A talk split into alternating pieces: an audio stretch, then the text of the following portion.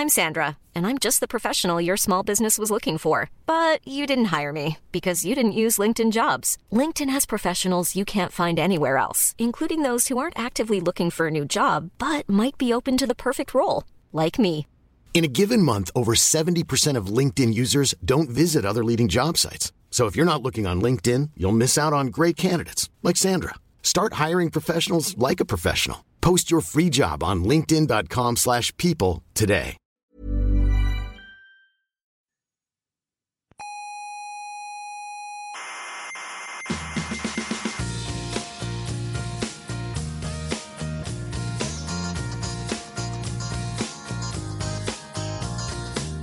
Aquí comienza Coffee Break, la tertulia semanal de la actualidad científica. Aquí no vas a encontrar fantasías irracionales, ¿eh? Pues no, la verdad es que ni no. pseudociencias. esas. Nah, tampoco pseudociencia. Ni, ¿no? ni te vamos a regalar los oídos con frases Hmm. del tipo el universo conspira para que consigas lo que quieras. Nada, nada, nada de eso. El nada. universo, ¿qué coño va a conspirar? El, uni- el universo es indiferente a los, a, los- a los- a los actos humanos. ¿eh? Exacto. El, el- el universo es muy hermoso, todo lo que tú quieras, pero le, le damos igual al, al universo, también te digo. ¿eh?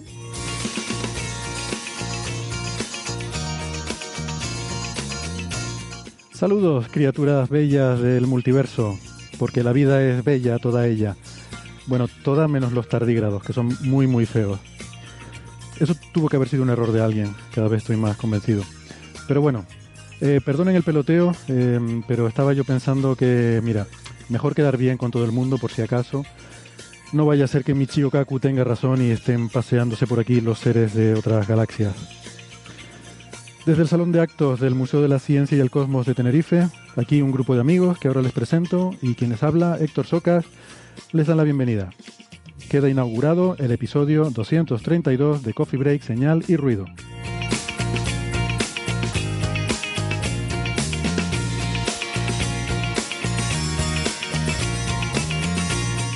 Hoy vamos a hablar de sexo.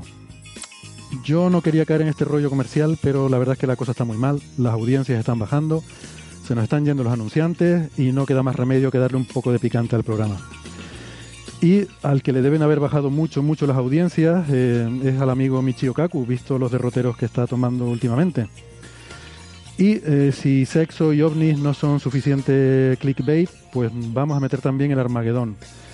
Hablaremos del día más parecido al apocalipsis que ha ocurrido en la historia de la Tierra. Hace 66 millones de años, un gran cataclismo acabó con gran parte de la vida del planeta. Y ahora tenemos nuevos datos sobre ese momento. Y ojo, porque hay un anuncio de un anuncio. No sabemos exactamente qué será, pero el experimento Catherine en Alemania ha anunciado que el lunes va a anunciar algo. Catherine es un experimento para medir la masa de los neutrinos y no sabemos qué es, pero podemos especular, eh, lo que se dice vulgarmente cuñadear. Pues de todo eso y alguna cosilla más tratará hoy el Coffee Break. No me digan que esto no es para el prime time de cualquier televisión.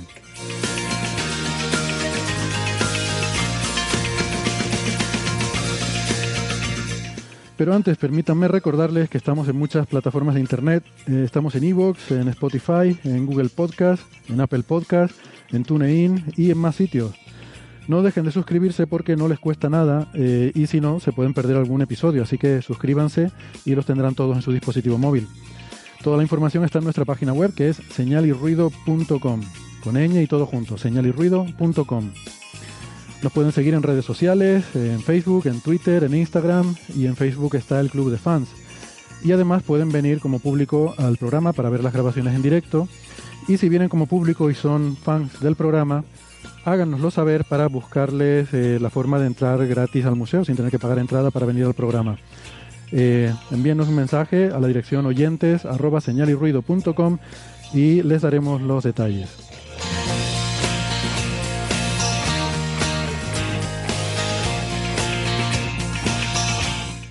En la radio tradicional de toda la vida nos pueden escuchar en Canarias, en las emisoras ICODEN Daute Radio, Radio ECA y Ondas Yaiza.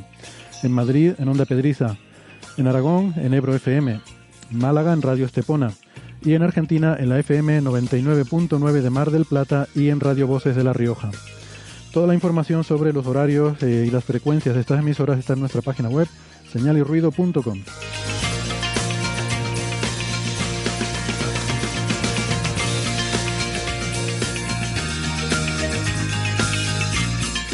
Sara Robisco en Madrid. ¿Qué tal? ¿Cómo estás, Sara? Hola. Sara es ingeniera informática, es eh, arroba SaraRC83 eh, en Twitter. Eso es. Em, y, estás en Madrid, ¿verdad? ¿O, te estoy en Madrid, estoy en Madrid. Em, y en un tormentoso levante eh, está con nosotros también Alberto Aparici, que yo por un momento me llegué a preocupar de que se pudiera conectar tal como está la cosa por ahí. Hola, ¿qué tal Alberto? Hola, hola, pues me he conectado, pero me he conectado desde mi casa. O sea, hoy me he levantado, he visto que llovía cántaros, no tenía el coche porque estaba en el IFIC y he dicho, pues mira, trabajo en casa y se acabó. Mañana ya iré por el coche tranquilamente. Mañana tendrás que ir a buscar el coche al puerto, que a lo mejor se lo ha llevado al mar o algo así. La lluvia. Bueno, en, en realidad en Valencia ciudad no nos hemos llevado la peor parte. La peor parte está pasando en el sur de la provincia de Valencia y en hace unos días también en, Castellón. Pero en Valencia ciudad, bueno, ha llovido mucho, pero, pero en fin, la cosa está razonable. En otros sitios sí que están más fastidiados. Hmm. Alberto es doctor en ciencias físicas, es em, nuestro, lo apodamos cariñosamente doctor neutrino, que no lo solemos decir, pero hoy, eh, hoy es relevante y eh, es comunicador científico en el Instituto de Física Corpuscular de Valencia, el IFIC, y es el director de eh, las secciones de ciencia en la emisora Onda Cero, eh, La Brújula de la Ciencia y Aparicia en órbita. Bien, pues estas son las presentaciones. Vamos con los temas que teníamos previsto tratar esta semana.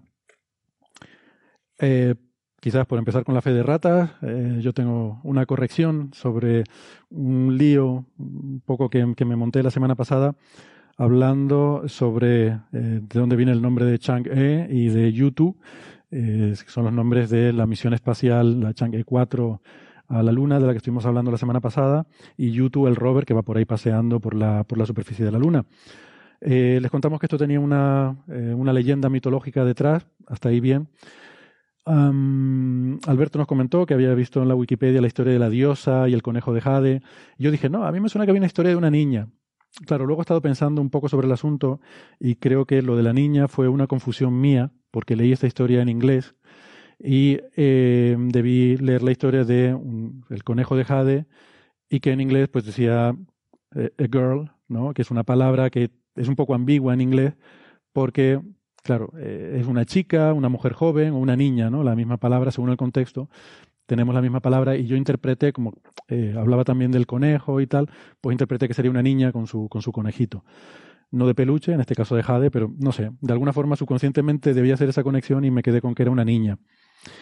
Y eh, ahora recuerdo que esto venía además de un trozo de conversación eh, que se produjo en la misión Apolo 11 tras el aterrizaje en la Luna, pues desde el centro de control de Houston, de forma jocosa, le decía a los astronautas al bajarse mm, eh, algo así como estén atentos por si ven una chica con un conejo y, los astronautas respondieron eh, pues en fin con ese humor ruso que también mencionamos la semana pasada eh, pero en este caso estadounidense mm, sin reírse diciendo de acuerdo Houston estaremos atentos por si vemos a la chica bueno, pues es que ya sabes que, Neil Armstrong precisamente pues no era un tío muy bromista. De, los, de los del Apolo 11, Michael Collins sí era un tío bromista y de hecho hizo varias bromas, pero Armstrong era como súper serio, ¿no? la, gente se lo critica, bueno, cada persona es como es, yo qué sé, pobre hombre.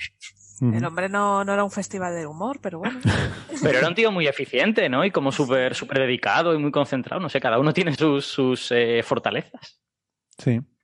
Desde luego, no creo que a la hora de construir las tripulaciones se pensara en ese tipo de cosas, aunque hoy en día se está empezando a pensar, sobre todo a la hora de, mm, hemos comentado aquí alguna noticia en ese sentido, a la hora de pensar en misiones tripuladas a Marte o a otros sitios donde el tiempo que tienen que pasar en el espacio va a ser de muchos meses, incluso años, eh, pues se habla un poco de las características personales que tiene que reunir eh, un grupo humano para que aquello eh, acabe de aparecer Sergei en pantalla entonces, pues bueno, para, para la porra, ¿no? La gente que, que hace en el club de fans la, porra de Sergey, pues que sepan que eh, acaba de aparecer ahora. De hecho, ahora mismo no solo está en pantalla, sino que cubre casi la mitad. bueno, ya se ha quitado. aparta, que queremos ver a Sara. Claro, esto es un poco frustrante porque es como cuando yo, yo no compro lotería, pero imagino que debe ser esto como en los sorteos de lotería, de lotería cuando sale el gordo al principio del sorteo, ¿no? Y creo que es un poco de bajona para la gente porque, bueno, ahora ya que, ¿qué nos queda ahora para el resto del programa? Pues la verdad. Este es un programa que tendrá pocas escuchas, ¿no? O sea, básicamente a partir de este minuto la gente dejará de escuchar. Yo creo que sí, yo creo que ahora va a ser muy complicado. Se van a perder la gran noticia, porque es que la chica de Conejo de Jade, de la Luna, todos sabemos que se llamaba Loles. Loles. Y era de la canción El Conejo de la Loles. ¿No conocéis esa canción? Sí, sí. Ah, Yo si no sé la de qué estás hablando, no tengo, o sea, me- como si me estuvieras hablando en chino mandarín. El conejo de la Loles. popular. El Conejo de la Loles. Sí, por aquí en el público eh, la- el, el sector veterano de la audiencia eh, pilla, pilla la referencia. Pues es una canción infantil, de hecho creo que era de los payasos de la tele, ¿no? De, mm, ¿No? No lo sé. Una canción popular. Es una canción, sí. Sí, nos, dice, nos dicen aquí en el público, nos chivan que es de Charanga de Verbena, una canción popular. Bueno,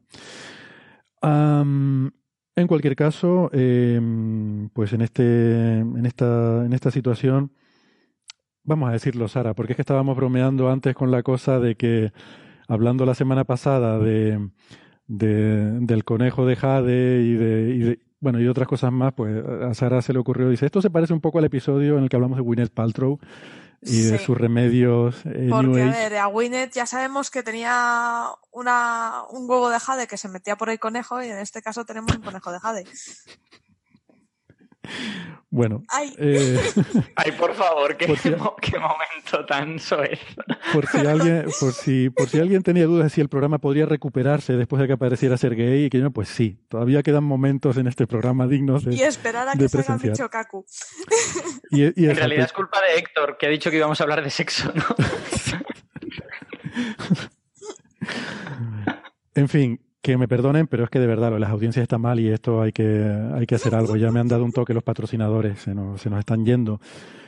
Bueno, que mm, no sé, yo creo que voy a saltarme un poco el orden que tenía previsto aquí y ya que hemos empezado a hablar de tonterías, vamos a hablar de lo de Michio Kaku, porque, en fin, tenía unas otras cosas breves que comentar antes, pero no. Vamos con Michio Kaku. Para mucha gente ha sido una decepción. A mí, yo qué sé, me sorprende hasta cierto punto, ¿no? Porque es verdad que este hombre lle- lleva una senda un poco amarillista en los últimos tiempos.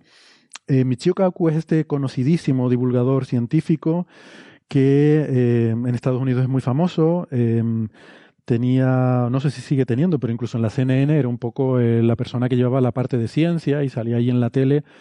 Eh, o sea, es una de las caras mm, visibles más conocidas de la ciencia, quizás junto con Neil deGrasse Tyson y, otra gente así, ¿no? Am, pues bueno, hace poco tuvimos la noticia de que Michio Kaku iba a venir a España, pero iba a venir a un evento muy singular. No estamos hablando de un Starmus, no estamos hablando de un congreso científico, no. Iba a venir al Congreso Mundial de Ufología que este año se celebraba en Barcelona. Y eh, claro, un Congreso Mundial de Ufología mm, no es un congreso de personas que estudian la ufología como fenómeno, ¿eh? como hemos hablado aquí a veces con Luis Alfonso Gámez. Es un congreso de la gente que cree que los seres de otras galaxias vienen en platillos volantes, nos visitan, descuartizan ganado, eh, abducen eh, rancheros estadounidenses y hacen este tipo de cosas, ¿no? Y dejan mensajes de sed buenos, portaos bien y no os matéis.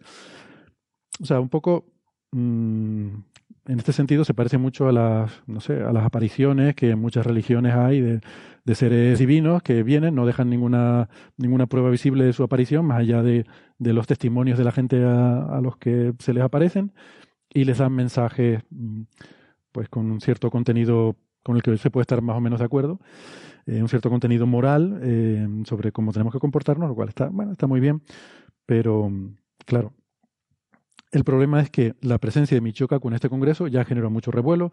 De alguna forma, puesto que Michio Kaku se asocia con ciencia porque es un científico, fue un científico importante hace 30 años cuando estaba en activo, trabajó en física de partículas y en teoría de cuerdas. No es cierto lo que se dice por ahí de que fue uno de los padres de la teoría de cuerdas, ¿eh? esto yo creo que es una exageración, pero sí que es cierto que hubo algunos desarrollos en los que él participó mucho, ¿no?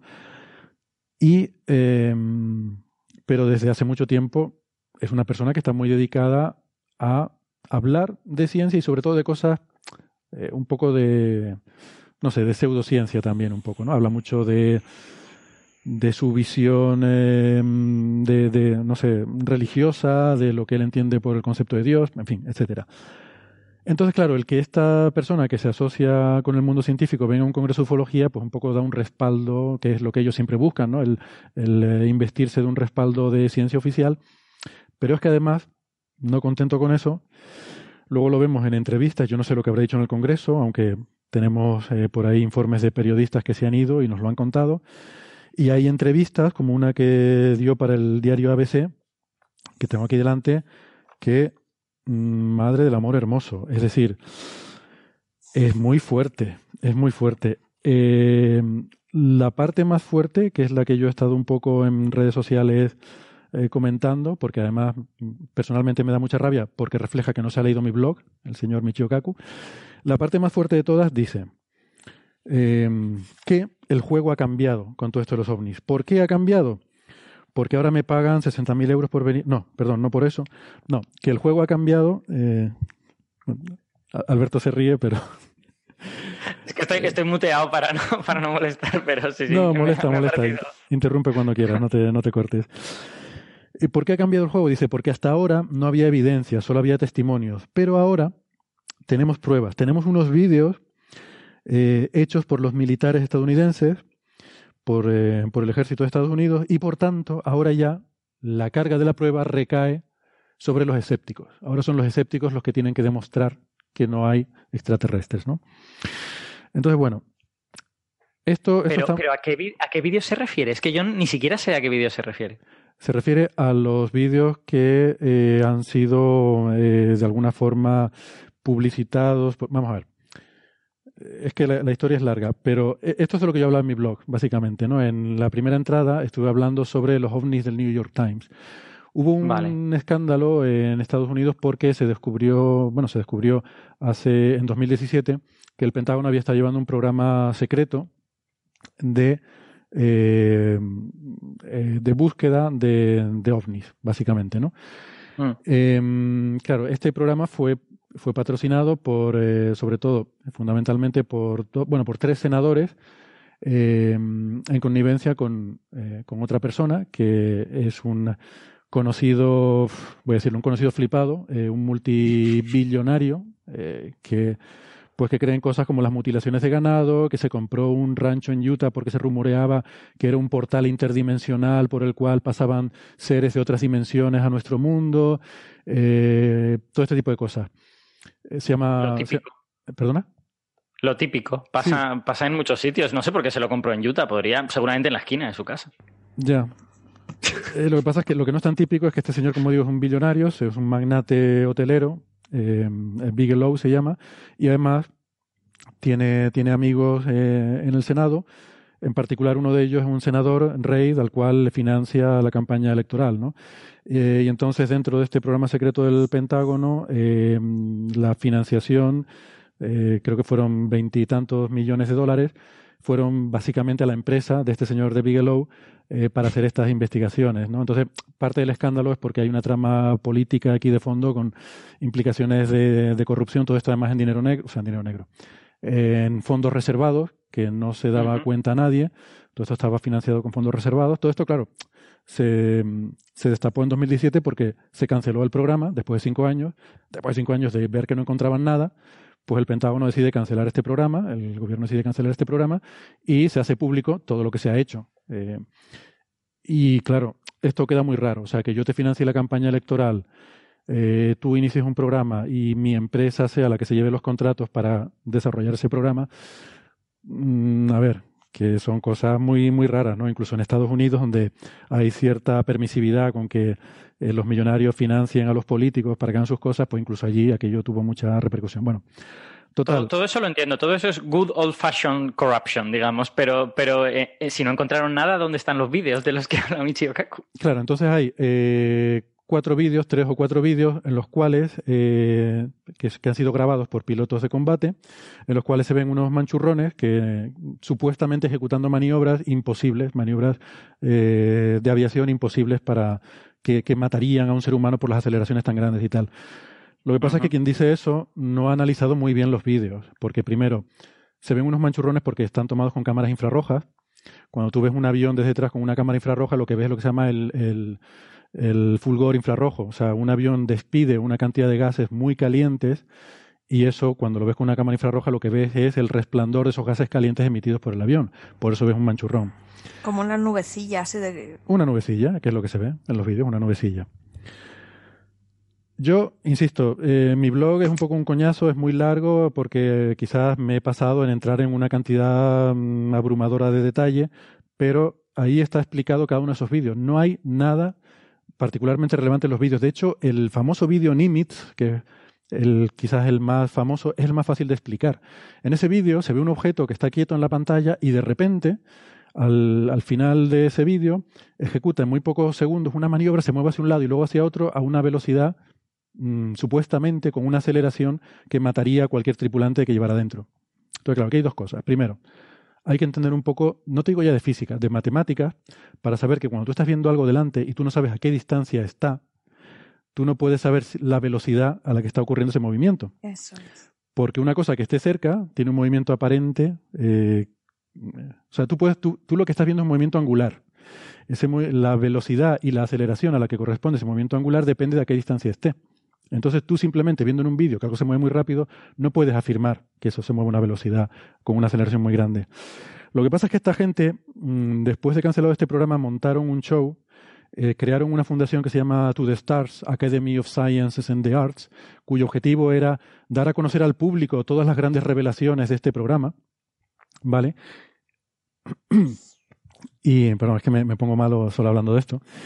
Y eh, además eh, hay un programa en, ahora no recuerdo si en Discovery Channel o en History Channel, creo que en Discovery Channel, que está presentado por el que supuestamente era el coordinador de este programa secreto, que luego pasó a To The Stars y que ahora es presentador de este documental eh, en el que ponen estos vídeos y los analizan.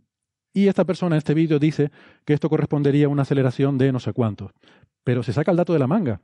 No dice en ningún momento de dónde saca el dato. Bueno, la cuestión es que cuando tú analizas el vídeo, lo bueno de estas grabaciones de aviones de combate es que hay un montón de numeritos por toda la pantalla. ¿vale? El avión tiene muchísimos sensores y esos numeritos a lo largo de la pantalla te dan mucha información. Y esos numeritos te permiten reconstruir lo que está pasando allí. ¿vale? Y en, el, esa entrada en el blog, pues eh, yo me tomé la molestia de mirar esos numeritos y ver qué representaban. Resulta que tú estás viendo una imagen de un objeto que está quieto en el centro de la pantalla, pero realmente el objeto no está quieto. Estos aviones llevan la cámara montada en un soporte que va girando y va siguiendo el objetivo. O sea, el avión fija un objetivo y la cámara lo va siguiendo. Y el movimiento de la cámara es independiente del del avión. Pero con los numeritos en la pantalla tú puedes reconstruir cómo se está moviendo la cámara y cómo se está moviendo el avión.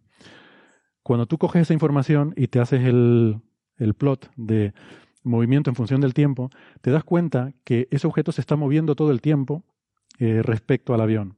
La cámara lo está siguiendo. Como la cámara lo está siguiendo, tú lo ves quieto en la imagen. Pero al final del vídeo, la cámara deja de seguirlo. Pierde el, la adquisición de. No sé si lo pierde. De target, de, de, objetivo, sí. Pierde el lock, pierde el, deja de seguirlo. Mm. Y entonces, al dejar de seguirlo la cámara, el objeto en la imagen se mueve, se sale rápidamente. Pero cuando tú haces el cálculo, te das cuenta que realmente la velocidad es consistente con la velocidad con la que la cámara lo venía siguiendo. ¿Vale? O sea, no hay ninguna aceleración. El objeto se está moviendo a una velocidad angular constante, pero al principio la cámara lo va siguiendo y cuando la cámara lo deja de seguir, entonces se te sale del campo de visión muy rápido. Bueno, pues todos estos vídeos tienen una explicación así de trivial. A poco que uno se moleste en analizarlos, te das cuenta de que no hay nada mm, sorprendente ni nada misterioso.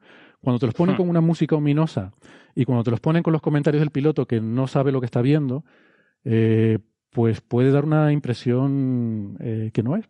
Pero no hay nada misterioso en los vídeos. Bueno, pues Michio Kaku mm, se ha creído la propaganda esta que no está basada en ninguna evidencia científica, sino que está basada en un documental del Discovery Channel promovido por esta gente de la Academia to the Stars, que son los que están promoviendo todo esto. Perdón es más, por lo, que dices, por lo que dices, su actitud es un poco contradictoria, ¿no? Porque por un lado parece ser que el gobierno de los Estados Unidos o el Pentágono, no sé quién, hace pública toda esta información, pero por otro lado dice, aquí no hay nada de interés. Entonces, eso es contradictorio, ¿no? O sea, no puedes decir, no, no, es que los militares han grabado a los ovnis, pero a la vez dicen que no han grabado a los ovnis. Entonces, no sé, es un poco raro. Eso es lo más contradictorio de todo, es lo que yo le explico a la gente cuando discuto sobre estas cosas. Estos vídeos no han sido desclasificados, no, no eran secretos en ningún momento. Estos vídeos los solicitó la Academia To The Stars, porque claro, ellos ya saben todo el material, ellos son los que estaban en ese programa. Cuando se hmm. salieron del programa, porque se canceló, fundaron esta... Ellos saben cuál es todo el material, entonces lo han solicitado En Estados Unidos hay un mecanismo que se llama Freedom of Information Act, por el cual cualquier ciudadano puede solicitar documentación del gobierno eh, que no sea secreta. Y se la tienen que dar o le tienen que justificar por qué no se la dan. Entonces ellos solicitaron esa información y eh, la, la, Armada, el US Navy, se la dio. ¿Vale?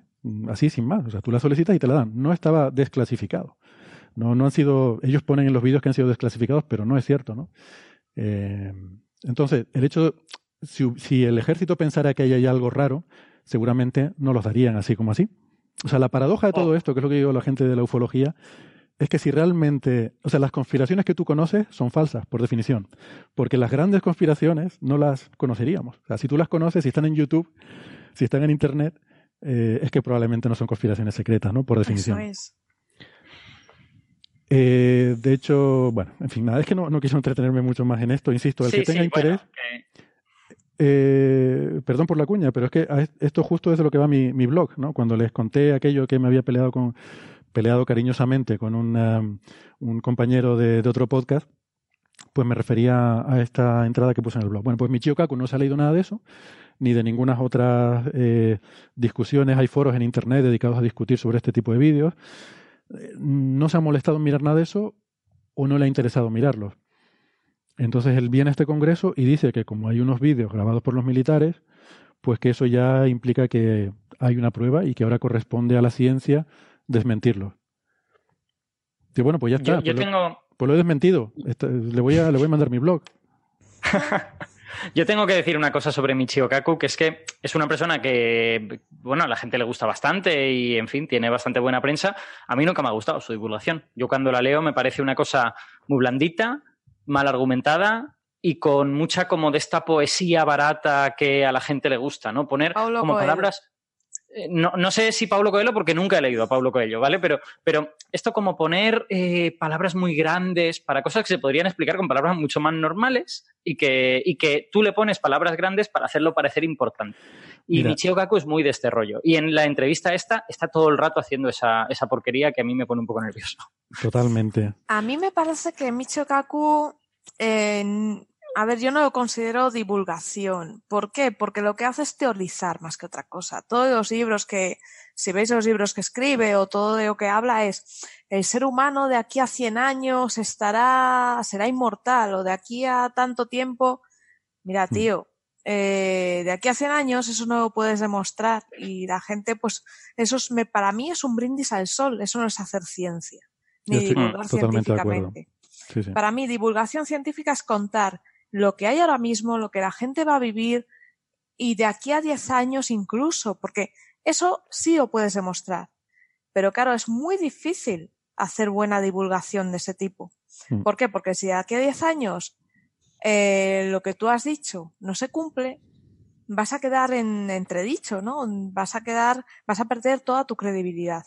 En cambio, mm. si tú te inventas una historia eh, fantástica que crees que va a vender y dices que de aquí a 200 años va a ser así, como nadie lo va a demostrar, tú vas a hincharte a vender y ya está. A mí, yo, voy, yo voy un poco más lejos que tú. Yo te diría que cualquier divulgación del futuro eh, está en muy serios problemas, empezando por los, por los eh, informes meteorológicos, ¿vale? no, no, me, no me refiero a si vamos a ser inmortales, pero cualquier cosa que diga en el futuro va a pasar no sé qué, pues oye, a lo mejor es verdad, pero, pero a lo mejor no, porque eh, yo que sé, hace 10 años nos decían que el grafeno iba a estar en todas partes en el año 2019 y el grafeno no está en todas partes. En el 2000 decían que las ondas gravitacionales que en dos años las tenían y bueno, llegaron en el 2015. O sea que estas cosas del futuro, y vamos, cuando es 10 años, pues ya es directamente, en fin, básicamente poesía.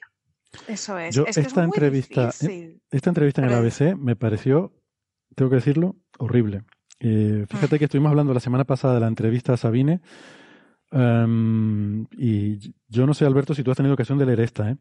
Pero vamos a ver. La, estoy ojeando ahora, no la había leído hasta ahora y coincido bastante así Sí, a mí me parecía surrealista. Es surrealista. Vamos a ver, tú tienes a Michio Kaku. ¿Qué es Michio Kaku? Es un doctor en física y es una persona que hizo su carrera en física teórica, de partículas, teoría de cuerdas. Pregúntale por eso. Pues no. ¿De qué le pregunta? La mitad de la entrevista es sobre Dios. ¿Para qué te hmm. traes a Michio Kaku a hablar sobre Dios?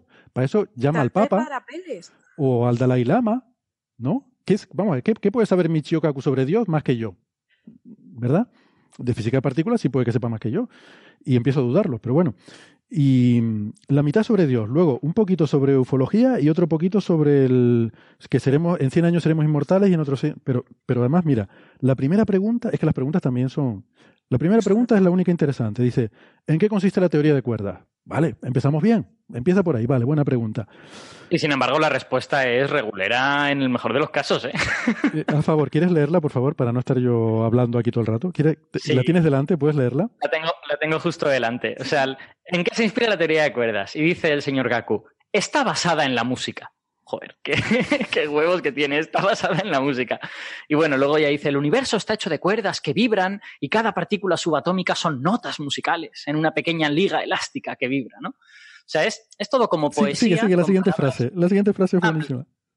A ver, eh, la física es la ley de la armonía de estas cuerdas. La química, las melodías que se pueden tocar en ellas. El universo, la sinfonía. La mente de Dios, la música cósmica que resuena a través del hiperespacio. Ay, qué horror, por favor. Por favor. poesía muy mala, ¿eh?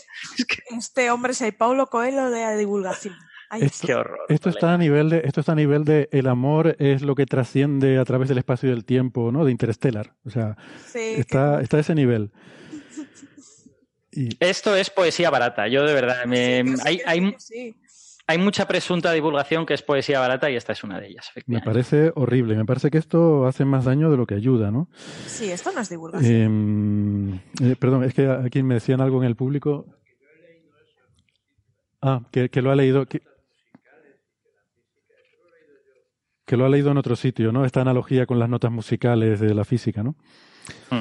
Y yo, yo tengo que decir una cosa sobre la afirmación que acabo de hacer. O sea, yo a menudo este tipo de cosas las califico de poesía barata y a lo mejor a gente que le guste la poesía igual se enfada, pero es porque yo respeto mucho la poesía y creo que la buena poesía te descubre cosas. Claro, claro la, buena poesía te descubre cosas acerca del mundo, mientras que este tipo de porquería lo que hace es ocultarlas, ¿no? Te pone pues como una especie de palabras bonitas delante para que no entiendas nada. Hmm. Digamos que mete mucho ruido y poco contenido. Que es lo que busca este hombre. Que no tener contenido, pero tener mucho ¿sabes? Eh, muchas palabras, mucho rellenar, hmm. pero que no tengas nada ahí. Bueno, eh, para mí, por tampoco, en fin, tampoco creo que valga la pena dedicarle medio programa a esto. Para mí, eh, esto lo que indica también es un problema de, nuestra sociedad, de la comunicación, no solo de la comunicación científica, sino de todo. y es que todo tiene que ser sensacionalista para que llegue a algún lado. O sea, vivimos en una sociedad que a mí me preocupa. Vamos a ver. Es un poco lo que hablábamos el otro día, ¿no? ¿Quiénes son los científicos famosos? Pues o es un Stephen Hawking o es gente discordante. Gente como Sabine Hosenfelder, que bueno, por lo menos se mueve dentro del ámbito científico y presenta una voz discrepante, discordante sobre el ámbito científico, o cosas como estas que ya es irte totalmente, además se ve que a lo largo de su carrera se ha ido mm, tirando cada vez más al monte, ¿no?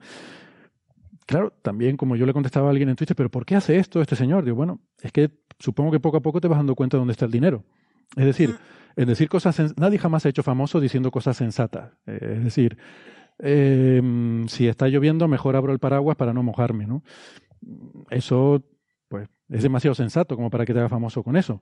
Ahora, si dices, tienes cáncer, te vas a curar con agua del mar, pues es más posible que te haga famoso diciendo cosas de esas, ¿no? Yo creo que yo, no estoy seguro, ¿eh? Yo, yo, creo, yo creo que puede haber un elemento de autoengaño importante. Yo, eh, mira que soy, que suelo ser pesimista con los seres humanos, que lo digo siempre públicamente. Sin embargo, creo que que la mayor parte de la gente no es mala. Ni, o sea, que posiblemente Michio Kaku no es un tío que ha hecho un cálculo y diga, a ver cómo puedo engañar a la, a la, humanidad de la manera más eficiente para ganar dinero. posible que sea un señor pues que todo esto le suene guay, igual que a sus lectores, que también le suena guay, por eso tiene tantos lectores, y, y, pues se lo termina creyendo. El pobre hombre pues, vive en una especie de autoengaño un poco, un poco triste, en mi opinión. Mm. Sí, pero Yo creo que, lo hizo en el primer libro, eh, la primera charla que dio, aquello funcionó mucho y dijo, oye, pues a lo mejor esta es la vía. Claro, eso me refiero, que no, no, creo que sea algo que parta de maldad o de un cálculo frío, sino que seguramente es que te va, por eso decía que es un problema de la sociedad, que te vas viendo que lo que va, tú vas haciendo cosas y vas viendo cuáles mm, van llamando más la atención, cuáles te van, te van generando más reacciones de la gente y vas viendo que yéndote por un determinado derrotero, eh, pues... Tienes un feedback. Claro, tienes ahí una recompensa, ¿no? y acabas tirando por ahí. Me temo yo que sea así la cosa, ¿no? Yo tengo, yo tengo una visión de, ya volviendo a mi visión pesimista del mundo, que es que, eh, que creo que las personas somos un poco yonkis de las emociones, ¿no? Es decir, cualquier cosa que nos emociona nos gusta mucho y le damos pues más importancia que a las cosas que no nos emocionan. Entonces, por eso todo este tipo de eh, retóricas complejas, con palabras muy bonitas, tienen mucho éxito, porque efectivamente es emocionante, es que es bonito de leer. O sea, a mí, a mí estéticamente me parece bello lo que dice Michio Kaku. Lo que pasa es que no tiene contenido, no, no, tiene, no tiene ni pies ni cabeza lo que está diciendo. Y creo que en esa necesidad de emocionar están algunos de los defectos que, a veces señalamos pues, en medios de comunicación y en, y en comunicación en general y en divulgación científica también, porque es un tipo de comunicación y es que el público responde más a las emociones que a las cosas objetivas. Y esto es una característica de la humanidad, digamos. Bien, pues si les parece vamos a ir pasando de tema. Em, tenemos mm, una noticia de ayer que, claro, nos pilla tan reciente que no hemos tenido tiempo de estudiarla bien. Entonces, quizás si quieren simplemente damos el titular y algún comentario de cuñadeo, porque yo creo que no hemos tenido tiempo de, de estudiarla a fondo y a ver si, pues quizás la semana que viene, con más tiempo, a lo mejor podemos comentar algo más, ¿no? Pero no quería dejar de mencionar que el, eh, bueno, eh, ayer salió un artículo, una letter en Nature Astronomy, firmada por eh, investigadores del University College de Londres. el primer autor es Angelos Tsiaras. bueno, primer y segundo autor Ingo Waldman también lo menciono porque pone aquí como que los dos, primero y segundo, pues lo típico que se pone a veces, ¿no? Que, que son los dos autores Mm, de correspondencia, que supone que son los que han hecho la mayor parte del trabajo. Pero el, vamos a ver, el título del artículo es Vapor de agua en la atmósfera del planeta eh, en zona de habitabilidad de 8 masas solares K2-18b. Y el título mm, nos dice varias cosas interesantes a comentar. Eh, antes que nada, eh, quizás, eh, Alberto, no sé si quieres comentar, porque tuviste a mi colega Enrique Payet, que es uno de los grandes expertos en, en exoplanetas, justamente, casualmente, lo tuviste en Aparicio en órbita esta semana, sin tener nada que ver con esto. Tú querías hablar de exoplanetas mm, y, y, bueno, y contactaste con Enrique, ¿no? Exacto, o había, había salido un paper que era sobre otra cosa, sobre, bueno, era gente que había cogido imágenes de la Tierra, las había reducido a un píxel y trataba como de reconstruir mapas de los continentes de la Tierra usando solo la información que había en ese unipíxel, ¿no?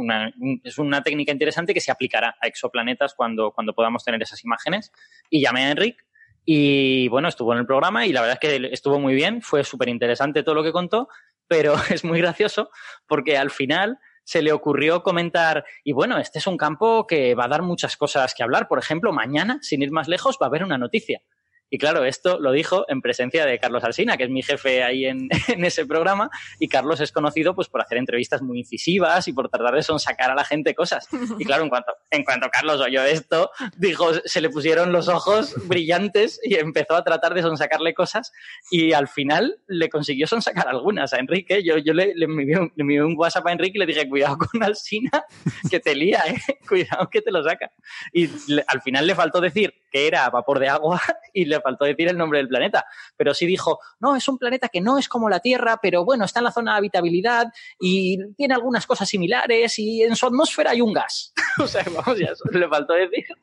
Y a mí me pareció súper divertido, porque claro, fue totalmente sin, sin esperar que esto ocurriera y de repente la entrevista, de ser una entrevista científica, de hablar de cosas, pasó a ser una entrevista de vamos a conseguir sacarle al, al, al entrevista lo que no quiere decir.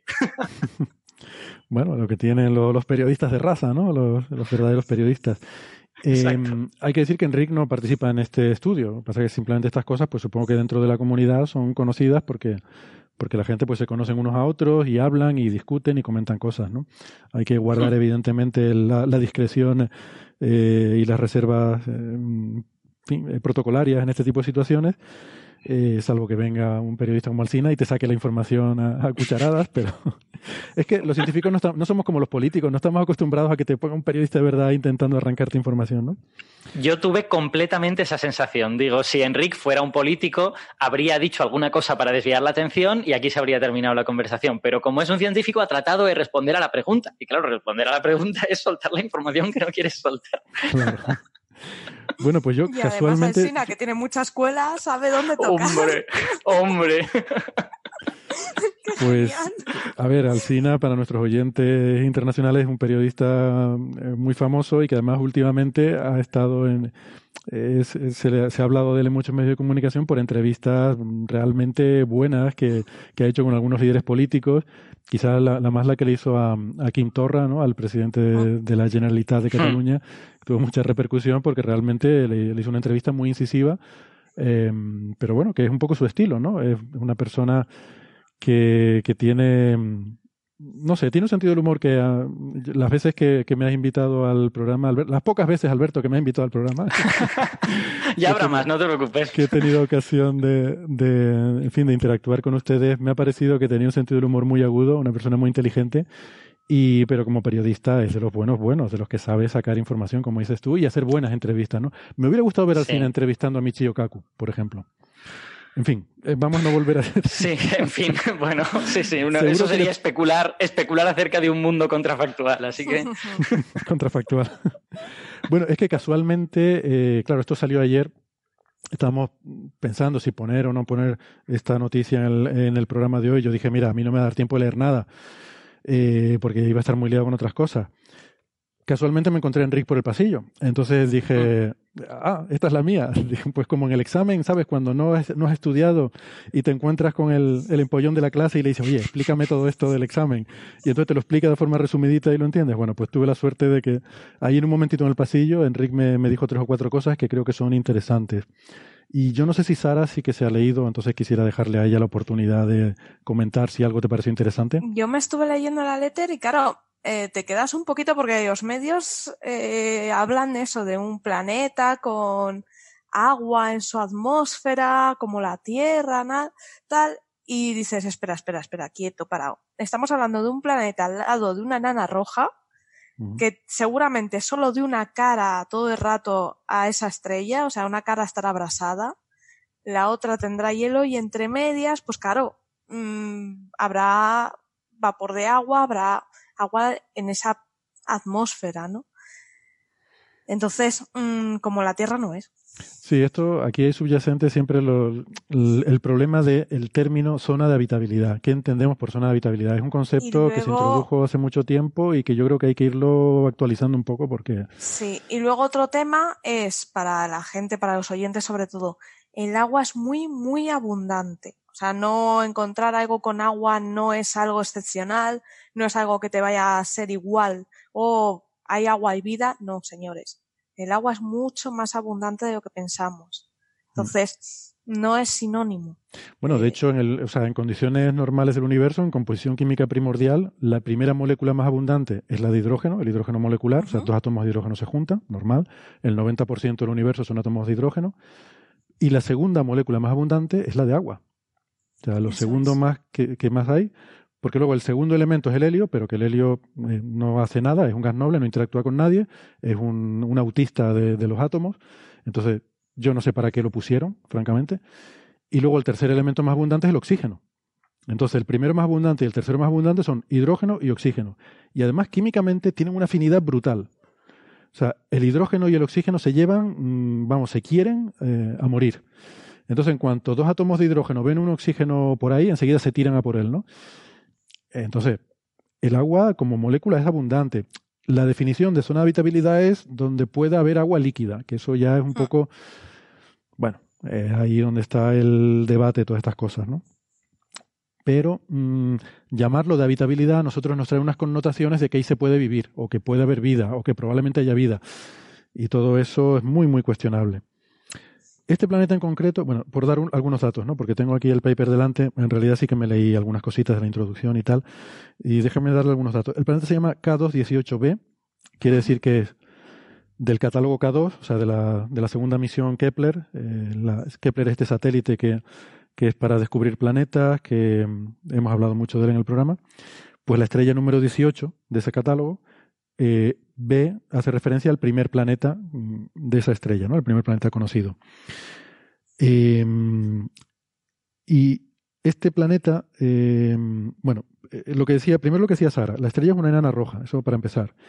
Es una estrella con aproximadamente el 35% de la masa del, del Sol y algo así como el 40% del radio solar. Está a unos 100 años luz de distancia y el planeta está a una distancia de 0,14 unidades astronómicas, o sea, 0,14 veces la distancia entre la Tierra y el Sol.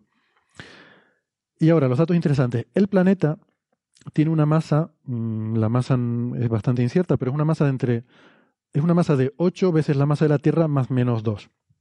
Eh, eso es mucho. O sea, es un, eh, aquí en el, en el paper hablan de supertierra. Eh, es un planeta mucho más masivo que la Tierra y tiene un radio, que el radio sí queda mejor definido, de 2,28 veces, más menos, bueno, muy poquito, 2,28 veces el radio de la Tierra. ¿Por qué es importante esto? Porque, claro, esto es lo que me decía a mí Enrique. Eh, dice, es que esto, llamar supertierra a estos planetas es un error. O sea, supertierra fue un concepto que se introdujo hace 15 años Dice, yo estoy, me dijo, dice, estoy pensando escribir un paper eh, poniendo a parir todo esto, la zona de habitabilidad y supertierras y todas estas definiciones y, tratar de proponer alguna forma nueva de, hablar de todo esto. Supertierras son planetas que son muy grandes, ¿vale? Pero hay muchos de, muchos tipos diferentes. Hoy en día no se suele hablar mucho de supertierras porque una cosa que se ha visto es que dentro de esta población de planetas grandes hay dos tipos, ¿vale? Hay, como dos poblaciones. Hay una población que es de menos de 1,5 veces el radio de la Tierra, o sea, desde la Tierra 1,5 veces el radio terrestre, y luego hay un gap, hay un hueco de aproximadamente 1,5 a 2, no hay. No hay prácticamente planetas entre 1,5 y 2 veces el radio de la Tierra. Y luego a partir de 2 ya empieza a haber más. ¿Vale? Y estos son diferentes. Eh, los que son por debajo de 1,5 son planetas, mm, planetas rocosos grandes, o sea, planetas como la Tierra, pero más grandes. Y los que son de dos para arriba son los que se llaman subneptunos o mini Neptunos. Son planetas gaseosos que pueden tener un núcleo rocoso o, no, eh, pero son planetas parecidos a Neptuno, pero bueno, en este caso sería más pequeño que Neptuno, un mini Neptuno, ¿no? Son planetas que tienen atmósferas muy extendidas, hechas sobre todo de hidrógeno y helio. Entonces se piensa que ese gap, ese hueco que hay en medio, tiene que ver con que llegamos al tamaño si el planeta no tiene suficiente gravedad para retener el hidrógeno y el helio, ese hidrógeno y ese helio se van a escapar. Y entonces el tamaño del planeta se te queda pequeño. Pero si tiene un poquito más de masa, entonces su gravedad sí que es suficiente para retener el hidrógeno y el helio, y eso te hace un eh, planeta de tipo gigante gaseoso más grande. Entonces hay como una discontinuidad, ¿no? Si tiene la gravedad justa para retenerlo, es más grande. Si tiene un poquito menos de gravedad, entonces es más pequeño. Y eso es lo que crea vale. Ahora entiendo, ahora entiendo el comentario que hizo Enrique cuando, cuando Alsina le consiguió arrancar estas cosas, ¿no? Porque, porque dijo, eh, es un gas que se ha detectado en una atmósfera, un planeta que no es como la Tierra, pero está en la zona de habitabilidad y tiene un poco más de masa que la Tierra, eh, o, es un poco más grande que la Tierra. Entonces, esa es la, contradicción que yo no me acordaba de, cuál era, porque dijo, no es como la Tierra, pero es un poco más grande que la Tierra. Y yo pensé, hombre, pues si es solo un poco más grande, pues tampoco será tan diferente. Pero yo seguramente se referiría a esta Es eso. Sí, es que hay que tener en cuenta que, claro, cuando hablamos de cuánto más grande en radio y en masa, son cosas muy diferentes, porque el volumen va con el radio al cubo. Entonces, uno puede pensar que el doble del radio de la Tierra, pues a lo mejor no es. Ah, bueno, el doble. Vale, pues no es tan grande. Pero es que el doble es mucho, porque eso querría decir, mm. si tuviera la misma densidad que la Tierra, querría decir, si es el doble de grande, que sería ocho veces más masivo. Mm. O sea, un planeta el doble de grande que la Tierra tendría ocho veces más gravedad que la Tierra. ¿Vale? Escala. El volumen y la masa escalan. Bueno, el volumen escala como el cubo del radio, ¿no? Entonces, eso hay que tenerlo en cuenta. Eh, en fin, entonces, este resultado de por sí, la verdad que el artículo, bueno, no son tampoco demasiado sensacionalistas de por sí, la nota de prensa no la he leído, pero imagino que esto saldrá en todos los medios como encuentran nubes de agua en un planeta, no sé qué. Pero ellos, aquí al final, lo que dicen en las conclusiones es que, bueno, que esto es como una primera aplicación de una técnica que permitirá en el futuro hacer análisis de planetas más interesantes. Eso es, em, porque en el artículo ellos no se centran en el planeta. Si tú te lo lees, se centran en los algoritmos que han empleado, que pone además eh, dónde comparten el código y en todas las técnicas que han usado. O sea, es un poco decir, hemos hecho esto, queremos compartirlo. Sí, eh, los códigos son todos públicamente disponibles, incluso tiene un DOI, sí, un DOI, me ha encantado. Los, códigos, eso está muy bien. Es más, a mí lo que me. Yo de lo poquito, de lo poquito que he leído ahora, en, en, en un ratito, eh, me ha gustado mucho en el párrafo final que ellos señalan una cosa que en realidad es totalmente lógica, que este descubrimiento no convierte directamente a este planeta en la leche, pero sí le convierte en un candidato muy interesante para hacer un seguimiento, para estudiar qué otros, qué otros gases hay en su atmósfera y ver, por lo tanto, estos planetas que tienen algo de agua en su atmósfera, qué otras cosas tienen, si hay nubes, si, como esperamos, es un planeta sin superficie sólida porque es una especie de mini Neptuno, o si realmente es una especie de tierra muy grande, que no es, que no es lo que esperamos, pero bueno, habría que, habrá que averiguarlo en un momento dado. Entonces, eh, digamos que este descubrimiento como que le pone en la lista, ¿no? Le pone en la lista de cuando tengamos el James Webb o cuando tengamos otra cosa, vamos a mirar ahí cuanto antes, ¿no? Pero no le convierte directamente en un planeta que sea súper interesante, solo en uno, pues que, que, claramente vamos a hacer un seguimiento. Sí, un candidato a seguir. Y bueno, eso, ¿no? En una validación de la técnica para que cuando haya telescopios más grandes se pueda quizás aplicar a otros planetas, ¿no? También en la introducción hablan de otros planetas cuyas atmósferas se han eh, estudiado. Así que bien, bueno, seguiremos atentos. En cualquier caso, ya les digo, a ver si, si profundizamos un poquito más en la noticia, pero yo creo que, que un poco el, el, resumen sería ese, ¿no? Eh, ojito, que esto seguro que va a salir en muchos medios de comunicación como que encuentran un planeta con agua y no sé qué, y nos pintarán imágenes de dinosaurios por allí viviendo, pero no, de los dinosaurios vamos a hablar luego. Yo ya he hecho un parque acuático en ese planeta, ¿eh? Vendo entradas la semana que viene ya la gente puede, puede pasar. Hombre, y con ocho veces, con ocho veces la gravedad de la Tierra, bajar por un tobogán tiene que ser la caña. sí, bueno, la caña o, o la muerte, una de dos. bueno. Luego, otra cosa bonita de artículo, ya para poner fin, es que se ha, esto se ha descubierto gracias a usando el Hubble, ¿no? Sí. Y hemos visto que Hubble, pues bueno, ya está mayor y tal, pero se está usando para otras cosas que son no tan espectaculares, pero sí muy bonitas. Es verdad, muy buen, muy buen punto ese, Sara. Efectivamente, es una reflexión muy interesante que el Hubble sigue sacando resultados de, de primer, eh, vamos, de impacto de primer grado, ¿no? Eh, bueno, rápidamente, antes de llegar a, al, al, momento de la desconexión, podríamos mencionar eh, bueno, la triste historia de la misión, ¿no? la Chandrayaan 2 de, de la India, que el, el, el, lander, el, el, aterrizador, que tenía que haber aterrizado cerca del Polo Sur, pues eh, lamentablemente se estrelló. Eh, creo que no se sabe todavía bien qué es lo que falló, yo por lo menos no he encontrado información, pero no, no consiguió hacer un aterrizaje suave, aunque lo han localizado, han visto dónde está y tiene pinta de que de que no ha sido una desintegración total. Entonces hay esperanza de que quizás se pueda se pueda reactivar, se pueda recuperar algo, ¿no? Se le están intentando enviar comandos, pero bueno, ya a estas alturas no parece probable. Y además el tiempo juega aquí muy en contra porque el tiempo de vida de esto iba a ser, eh, pues, medio, de, o sea, el día lunar. Eh, entonces, eh, lo que son dos semanas. Em, y por tanto, pues ya a estas alturas, que creo que ya ha pasado una semana, es que ya aunque lo revivieran ya no, ya no sirve, ¿no? O podría ser muy poquito. Pero hay una noticia positiva que es que lo que es la misión en sí, el orbitador en particular, que tenía un, eh, un tiempo de vida nominal de un año, se ha extendido a siete. Eh, o sea, la India ha aprobado, quizás un poco para compensar a lo mejor la mala, el mal sabor de boca, ¿no? La mala imagen que ha quedado tras el que yo, yo insisto, esto no son tampoco pruebas perdidas, son una demostración al sistema solar de nuestra capacidad de impactar en otros objetos del sistema solar. Que esto en algún momento puede ser interesante, ¿no? Que, que la gente que vive por ahí vean que somos capaces de impactar en, en otros sitios. Yo esto lo veo geoestratégicamente como los tardígrados que ya están montando una civilización competidora en la Luna para tratar de conquistarnos a nosotros, pues que sepan que les podemos mantener a raya. Sí, les podemos sí, atacar. Es, ha sido un aviso para los pobres ositos de, de agua. pobres ositos.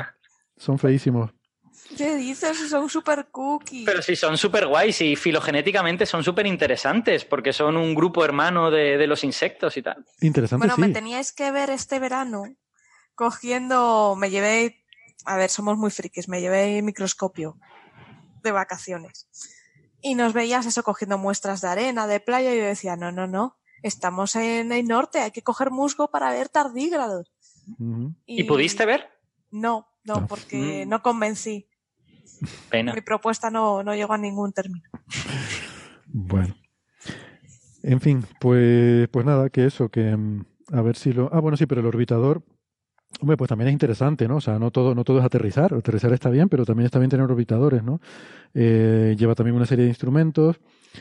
Um, el, o sea, esta misión, la, la Chandrayaan 2, se lanzó el 22 de julio. y bueno, se lanza con un satélite que permite llevar, con un cohete que permite llevar satélites a órbita geoestacionaria, que es una órbita muy, muy alta. son 36.000 kilómetros de altura, entonces se necesitan cohetes muy potentes para llegar tan, tan alto. ahí se, se, suelta el, el, el satélite que luego, bueno, el satélite no, la nave, que luego con su propia propulsión, pues hace la, la trayectoria de transferencia lunar y allí pues luego tiene que hacer una eh, otra maniobra para hacer una inyección orbital eh, en la Luna. Entonces, eh, finalmente, después de esa, de esa última maniobra, le quedaban 500 kilos de fuel, de 1.700 con los que partió, mm, pues la mayoría de ese combustible se utilizó para, para esta serie de maniobras, pero con 500 kilos de fuel la estimación es que podría durar eso del orden de siete años. Entonces, ese es el tiempo que se ha extendido la misión. Esto se podría cortar si hubiera que hacer maniobras, ¿no? Si se decidiera pues, que hay que cambiar su órbita, que hay que subirlo, que hay que bajarlo, cualquier cosa de esta, pues eso implicaría consumo de combustible y por tanto podría cortar el tiempo de vida. Pero en principio, eh, lo que hay previsto es, eso, ¿no? Eh, bueno, pues. Em, en fin, lo que se ha perdido es, como digo, el aterrizador con el rover. Esto lleva un rover también. Vikram, sí. Eh, Vikram es el, aterrizador. El aterrizador. Y pues bueno, lo que, lo que se cree que se ha perdido, ¿no? En principio no. Claro, es que la diferencia con la, de China, por ejemplo, es que la, el, el YouTube, la misión, la misión china, la, la Chang'e 4 eh, y el, rover en particular, eh, creo que lleva un generador de radioisótopo. Eh, y eso implica, con plutonio 238, y eso implica que tiene un tiempo de vida mucho más largo.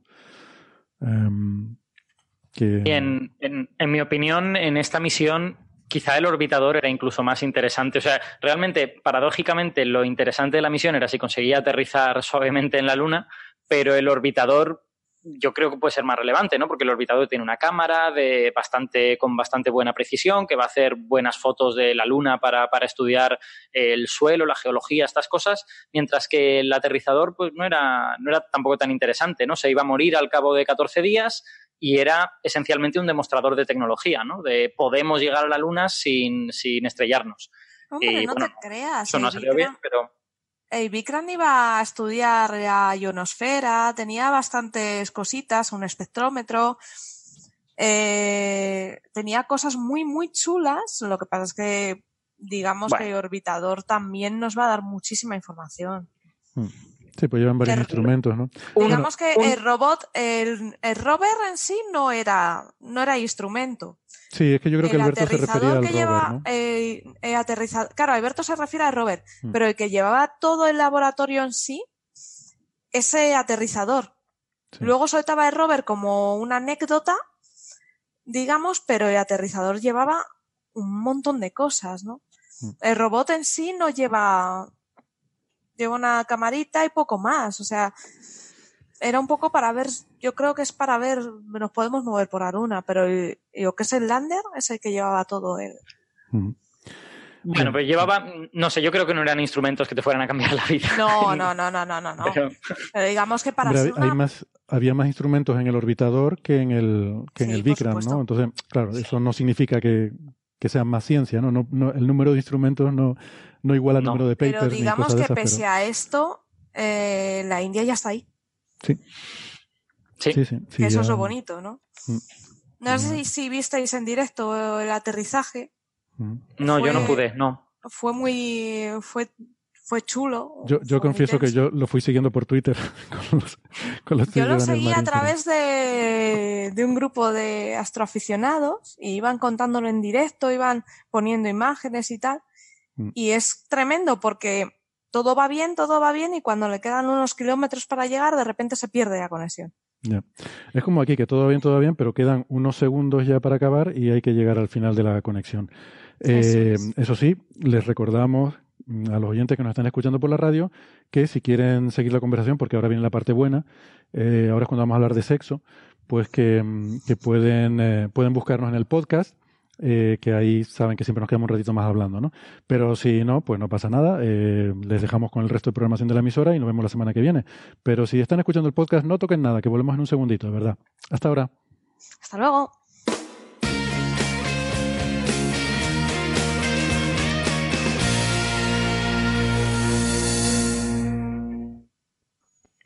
Bien, gracias por seguir con nosotros.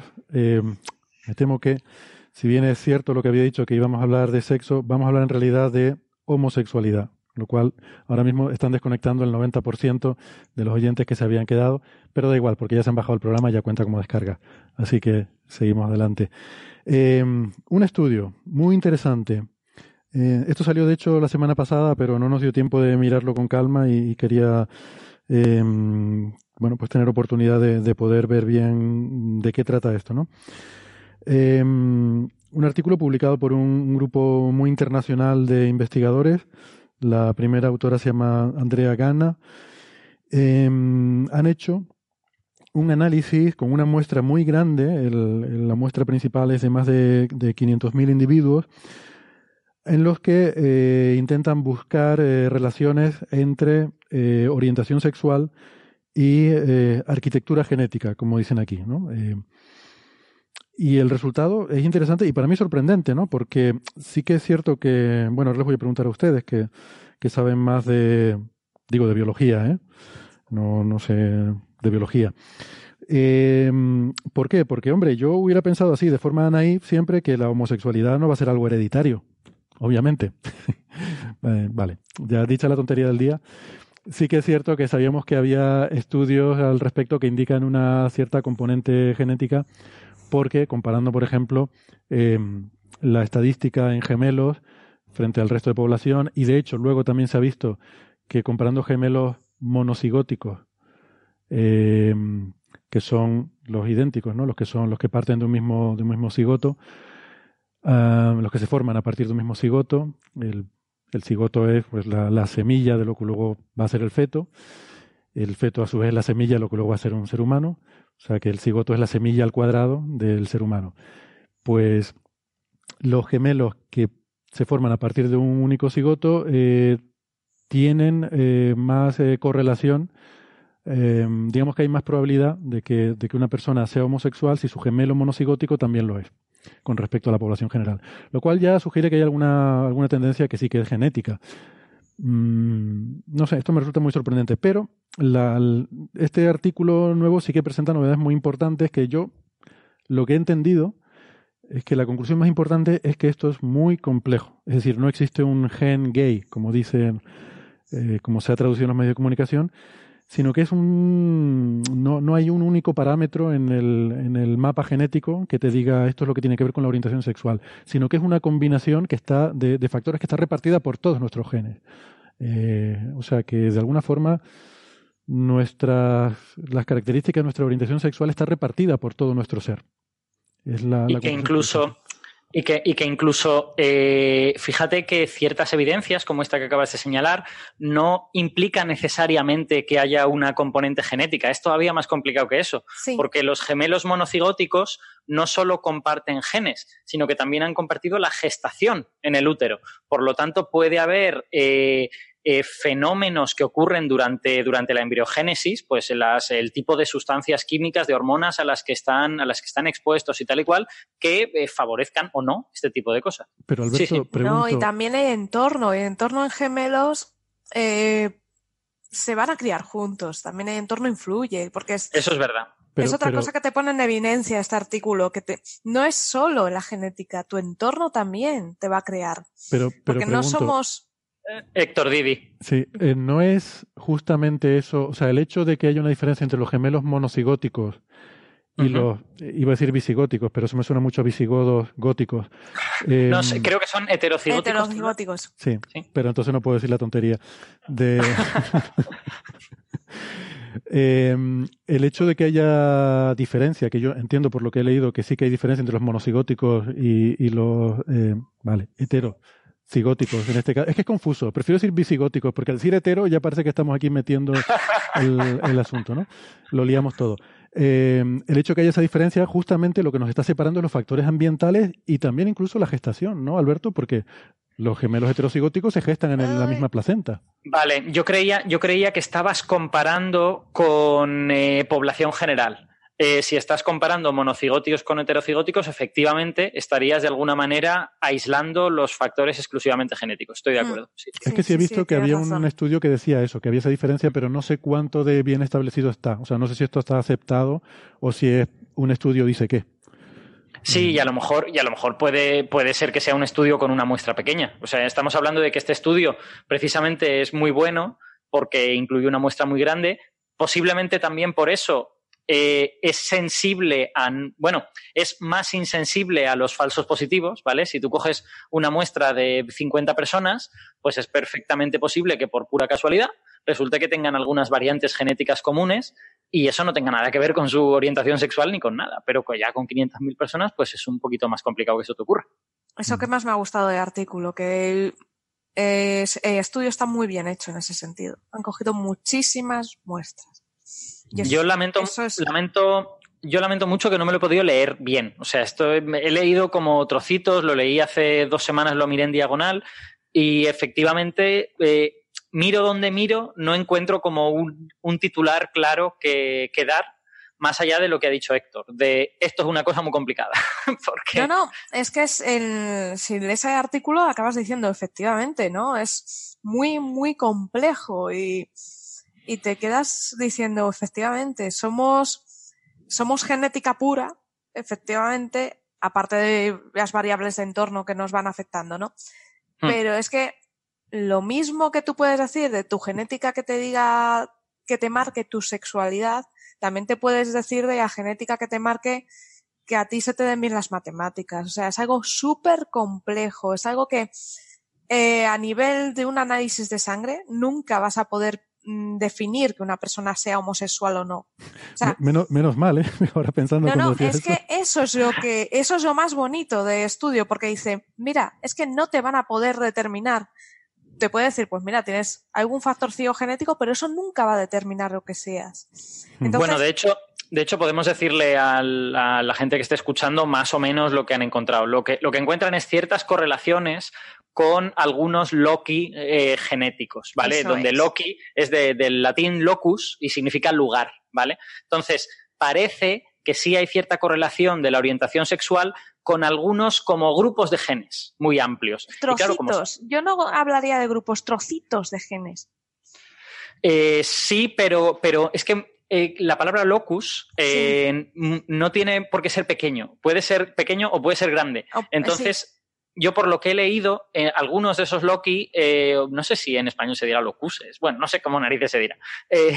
algunos, de esos, algunos de esos Loki están, contienen bastantes genes y contienen genes reguladores eh, que pueden tener un efecto eh, muy amplio. Genes reguladores significa pues genes que controlan la emisión de hormonas en el cuerpo y que a lo mejor están muy activos durante la infancia, pero luego ya no están activos durante la etapa adulta. Entonces, su efecto en el organismo de una persona es difícil de predecir porque es de largo, de, durante mucho tiempo y afecta a muchos órganos y a muchas funciones distintas.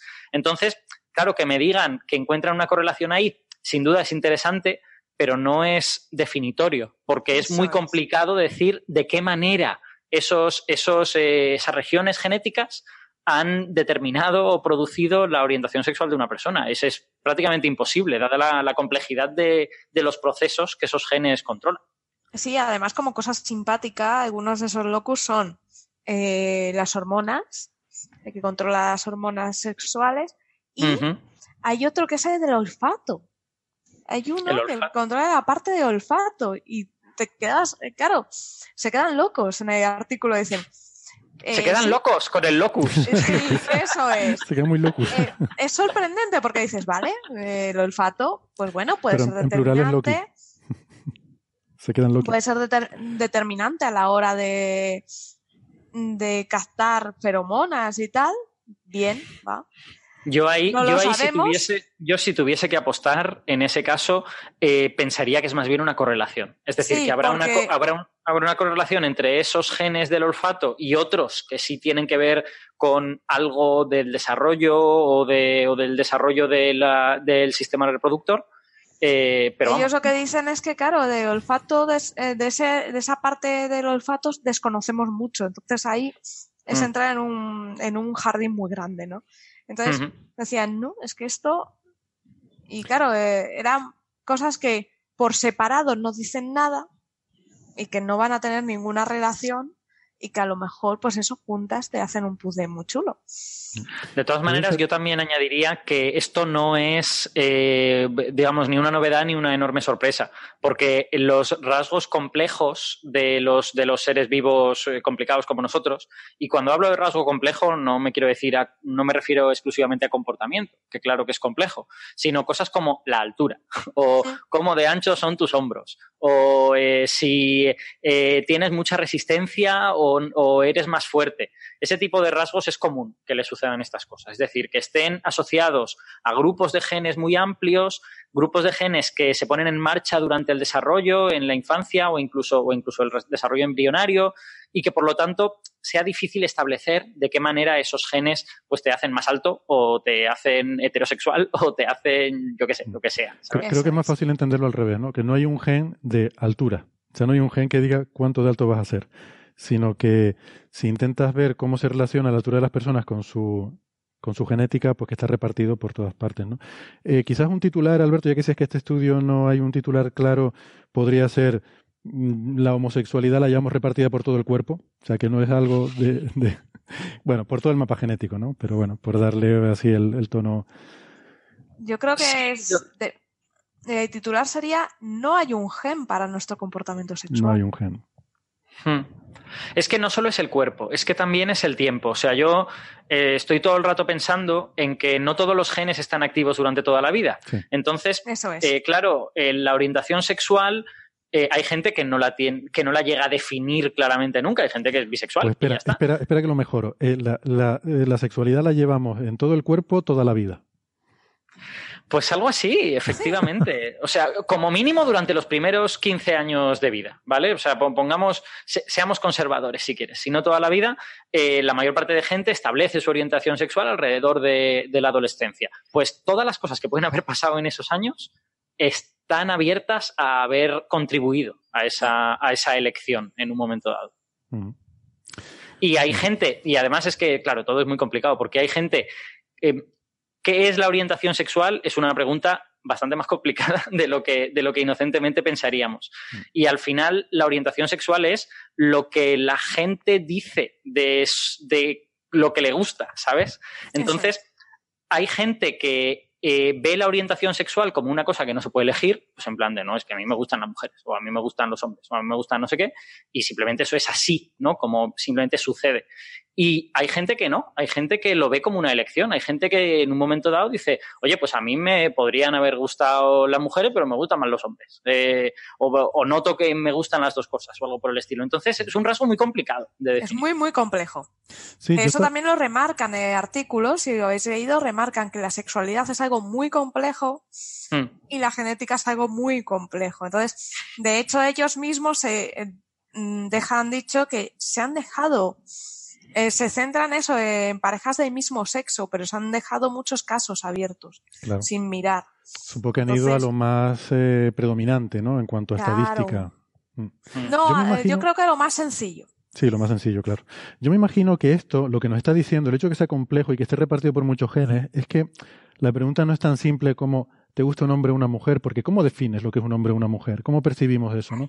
Yo creo que la pregunta es algo así como que nos gustan determinados rasgos. Y lo que pasa es que los rasgos suelen estar agrupados. Los de hombres son de una determinada forma, los de mujer son de una determinada otra forma, ¿no? Entonces, si te gustan hmm. determinados rasgos, te van a tender a gustar las mujeres. O sea, quiero decir que, pues te gustan los labios más finos o más gruesos, o la piel más suave o menos suave, o el pelo más... Tenemos a lo mejor diferentes rasgos que nos resultan más o menos atractivos. Y cuando combinas todo eso, pues a lo mejor una persona que le gustan las mujeres es porque los rasgos que son característicos de mujer le gustan mucho. Pero claro, Mm, como, como, digo yo siempre, o sea, a una persona, no sé, a mí pues me podrán gustar las mujeres, pero tampoco todas. Quiero decir que luego hay rasgos, luego hay rasgos que digas tú, pero es que, mm, a ver, eh, no, ¿sabes? Entonces yo, esto me da que pensar que probablemente el asunto es complejo, que lo que nos gustan son, nos resultan atractivos determinados rasgos y que es la combinación de esos rasgos los que al final terminan resultando en que hay una mayor o menor atracción, ¿no? Por las diferentes personas. Sí, efectivamente. Em, y ya te digo que no está, no está definido los rasgos y tampoco está del todo definido qué es gustar.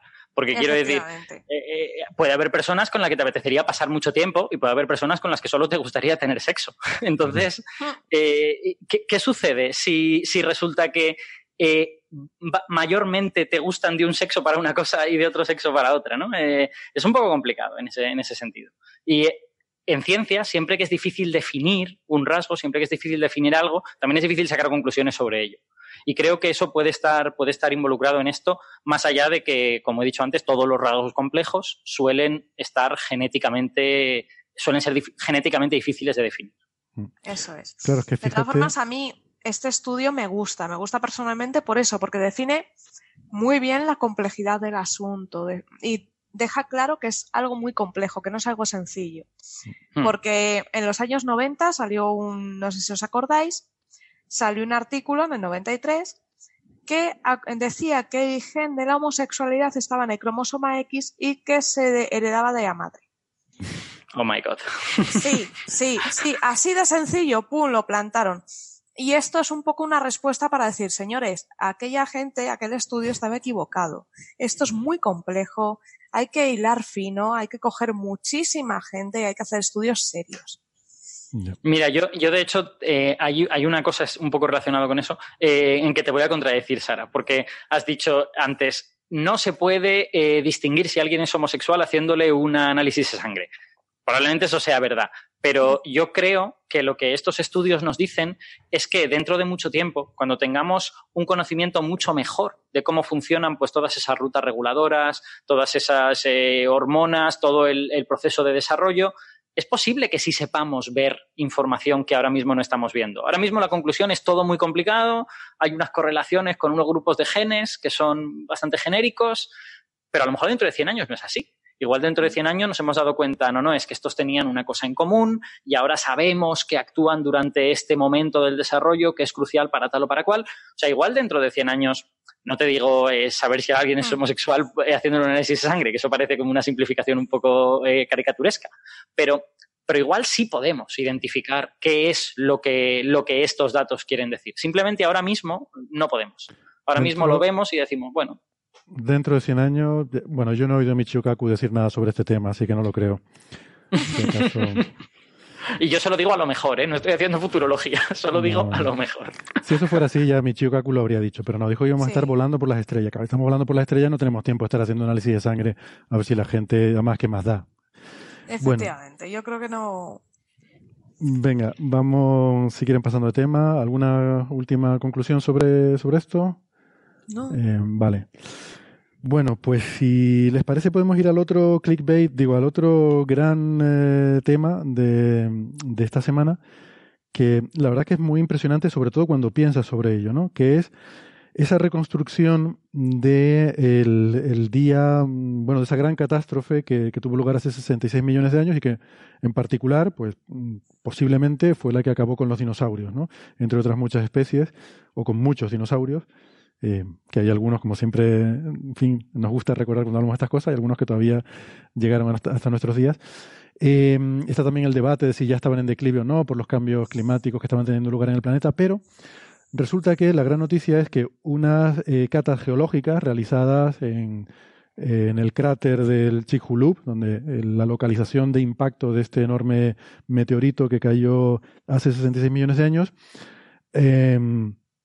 pues han hecho estas catas que permiten reconstruir casi que hora a hora lo que ocurrió allí después de la caída del meteorito. Y es realmente impresionante. Em, yo, bueno, mm, luego les diré lo que a mí más me ha, me ha, impresionado, pero solamente el ponerte a pensar, a intentar imaginar cómo fue ese momento, ayudado por las informaciones que dan aquí, o sea, cómo te estimula la imaginación, da mucho yuyu pero también es, muy impresionante, ¿no? Ya comentamos una vez hace poco ese yacimiento en Dakota del Norte en el que se habían visto eh, fósiles del tsunami, los peces arrastrados eh, río adentro y, de hecho bosque adentro, eh, peces rotos al chocar contra árboles por la violencia del impacto provocado por el tsunami de ese Corrección, corrección, no fue el tsunami. Que eso es divertido que lo pueden establecer porque como vieron que los estratos había eh, roca fundida que había llovido sobre, sobre esos fósiles, esa roca fundida tarda menos en llegar que el tsunami. El tsunami tarda cerca de, cerca de un día. Hicieron un cálculo, eh, se, tomaron la molestia de hacer el cálculo bien hecho de cuánto podía tardar el tsunami y les salía que el tsunami llegaba como dos o tres días después. Llegaba más tarde, sí, verdad, eso estaba en el paper, sí, sí. entonces, eso era, era por la elevación del océano por las, eh, por las, las, ondas de más baja frecuencia, digamos. O sea, mientras que el tsunami es por el, por el impacto directo y es como una acumulación, las ondas de más baja frecuencia llegan y hacen como que el océano suba. La, si quieres, la, em, eh, la deformación de la cuenca oceánica, ¿vale? Y, eso hace que el océano suba y obtengas, bueno, pues eh, destrozas todo lo que hay cerca de la costa. Porque el tsunami no se propaga a la velocidad del sonido en el agua. Eh, no, creo que se propaga más lento, efectivamente, porque es que no recuerdo el razonamiento, pero es algo que tiene que ver con el rozamiento con el fondo oceánico, sobre todo cuando llega a la plataforma continental. Creo recordar que había como un cambio de velocidad que, lo, que lo ralentizaba bastante al llegar a la plataforma continental. Vale. Eh, bueno, eso fue aquel trabajo, fue una primera, digamos, fotografía del instante ese del Armagedón de los dinosaurios. Y ahora este otro trabajo, ya más en, la zona cero, en el propio lugar del impacto, nos permite reconstruir lo que ocurrió allí, ¿no? en, ese, en el Golfo de México. Em, nada, muy, muy impresionante. No sé si quieren comentar algo ustedes que sé que les gusta mucho. Yo recalcaría que fue un Armagedón a nivel local. ¿Vale? Eh, a nivel local se montó el apocalipsis, aquello fue tremendo.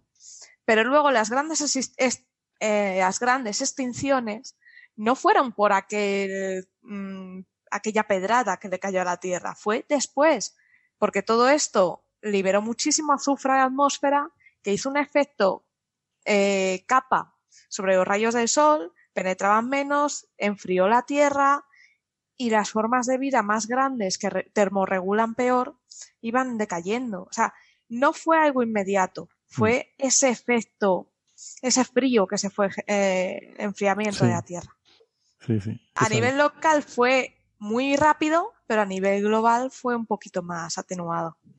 Sí, de hecho yo creo que eso eh, revela por qué, por qué no basta con un estudio para entender esto, ¿no? O sea, digamos que eh, esto es una cosa que me ha llamado la atención. Este estudio contiene muchísima información geológica, es decir, contiene una información muy precisa acerca de qué cosa ocurrió en cada momento en el lugar del cráter. Pues primero se deposita eh, lava fundida, después llegan un montón de cascotes junto con agua del agua del océano que habías, que habías separado y que ahora vuelve. O sea, em, te habla mucho de qué ocurre geológicamente en el lugar del impacto. Pero si miras lo que ocurre en lugares más lejanos, como este yacimiento de Dakota del Norte, obtienes un registro que es diferente.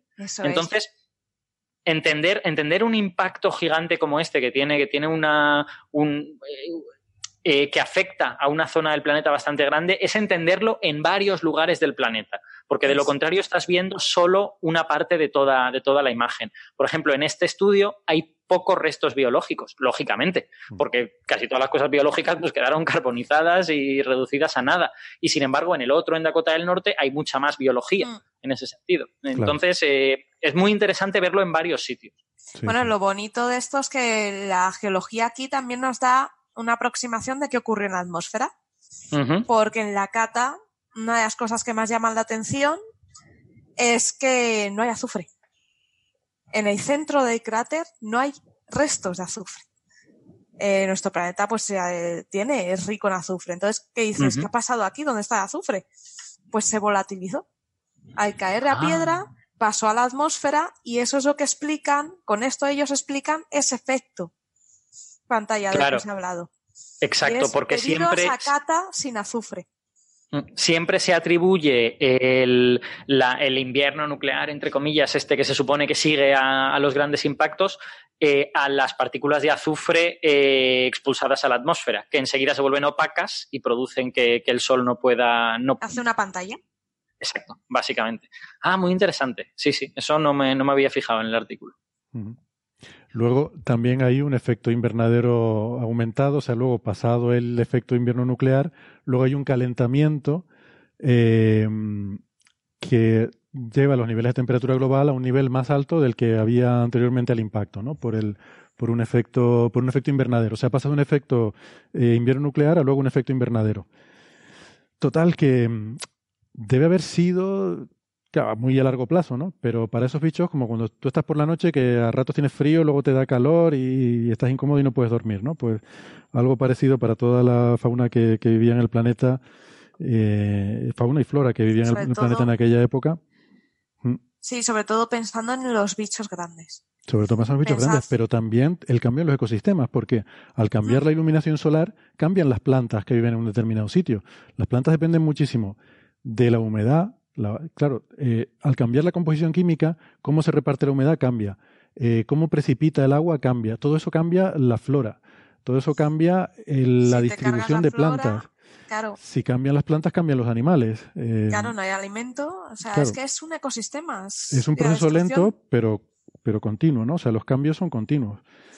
Y, en fin, yo, o sea, a ver, cuando Sara decía que el Armagedón fue local, mm, yo creo que fue de consecuencias globales. Otra cosa es que. No, hombre, sí, Pero no mató a todo, todo bicho en todo el mundo, ¿no? Digamos que eh, el impacto en sí no fue lo que mató, fue lo que vino a continuación. O sea, hay una primera, mm, en fin, una primera catástrofe debido al impacto en el que ese día murieron un montón de bichos, pero luego las consecuencias, ¿no? A lo largo del tiempo son las que acabaron o sea, una cosa es matar bichos y otra cosa es extinguir especies. Eh, las especies normalmente no se extinguen porque tú mates a todos los bichos de repente, sino porque tú cambias las condiciones del ecosistema de forma que ese bicho ya no es competitivo frente a otros bichos que se, que se adaptan mejor a ese ecosistema, ¿no? Que yo, yo, creo que aquí, yo creo que aquí tenemos un problema lingüístico análogo al del Big Bang. Es decir, el Armagedón ¿Qué es? ¿Es el momento inicial del impacto o el Armagedón puede ser una cosa extendida que dura miles de años porque durante miles de años es lo que tardan en morir esas especies? O a lo mejor no miles, pero igual sí dos o tres años, ¿no? Y no, tres minutos. Es un, problema análogo, ¿no? ¿Cómo se define Armagedón exactamente? Y yo soy partidario de que un Armagedón puede ser largo, no tiene, no tiene por qué durar dos minutos, ¿no? Hmm.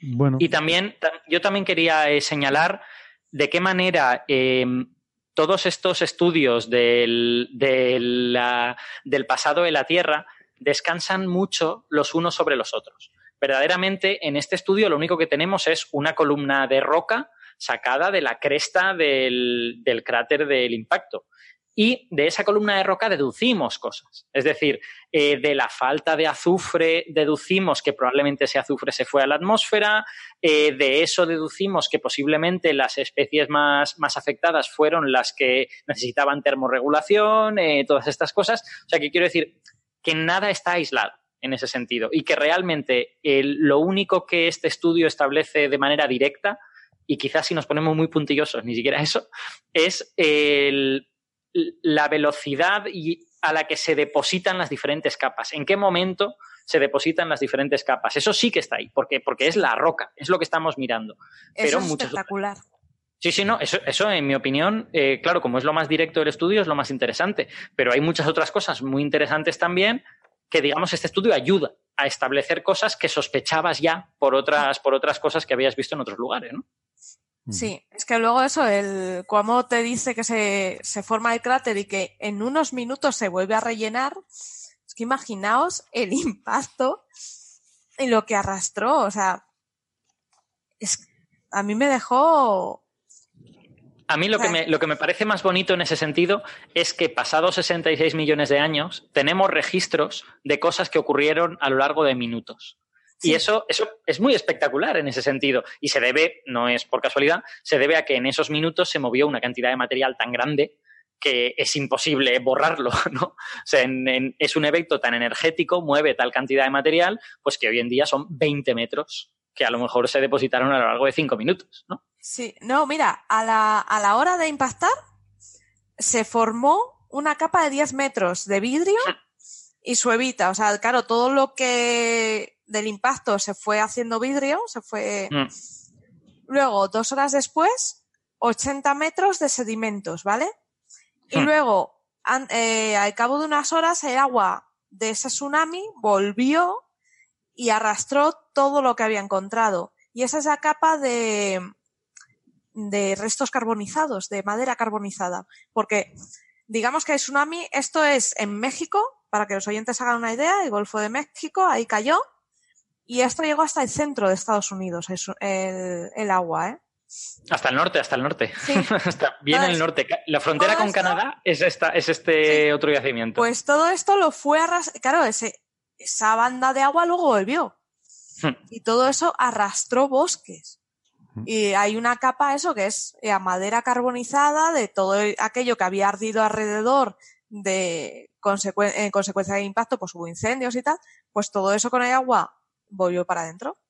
Hmm. A mí, a mí eso es lo que me parece más espectacular. Los, eh, las evidencias de incendios, o sea, toda la cantidad de carbón, de carbón ahí eh, que, que, se encuentra, que, que es carbón de, de, de, los, de los árboles que han ardido eh, porque recuerda mucho a esas escenas de cuando se representan este tipo de impactos, se suele poner así. Yo siempre había pensado que eso era una dramatización, esos incendios, el bosque ardiendo y tal, pero al parecer, por lo menos en este caso, realmente eso ha ocurrido así y además concluyen que es debido, el incendio es debido luego a la caída de rocas, eh, después del impacto inicial, la caída de rocas eh, incandescentes sobre todo el bosque, son los que le prenden fuego. Eh, entonces el, el, panorama es realmente apocalíptico hasta en eso.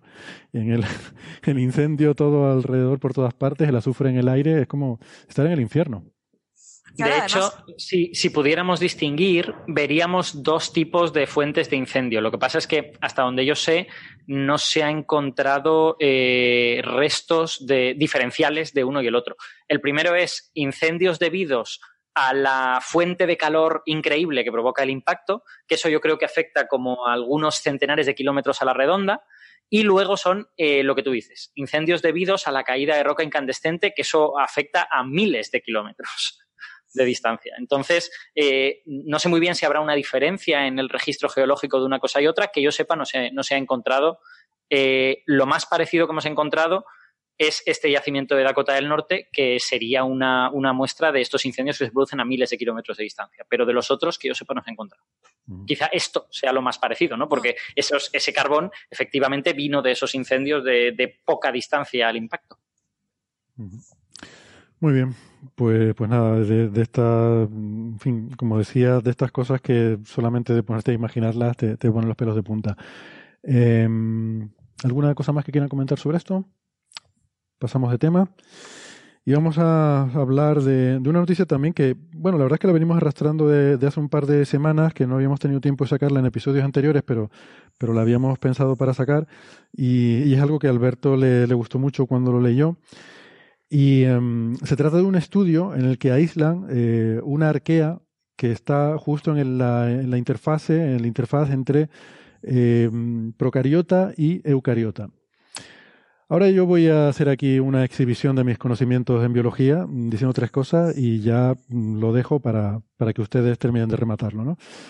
¿Qué es una arquea? Pues un organismo unicelular, eh, de alguna forma algo eh, muy rudimentario, muy básico, parecido a una bacteria, eh, pero es, em, es otro, otro tipo de, de organismo.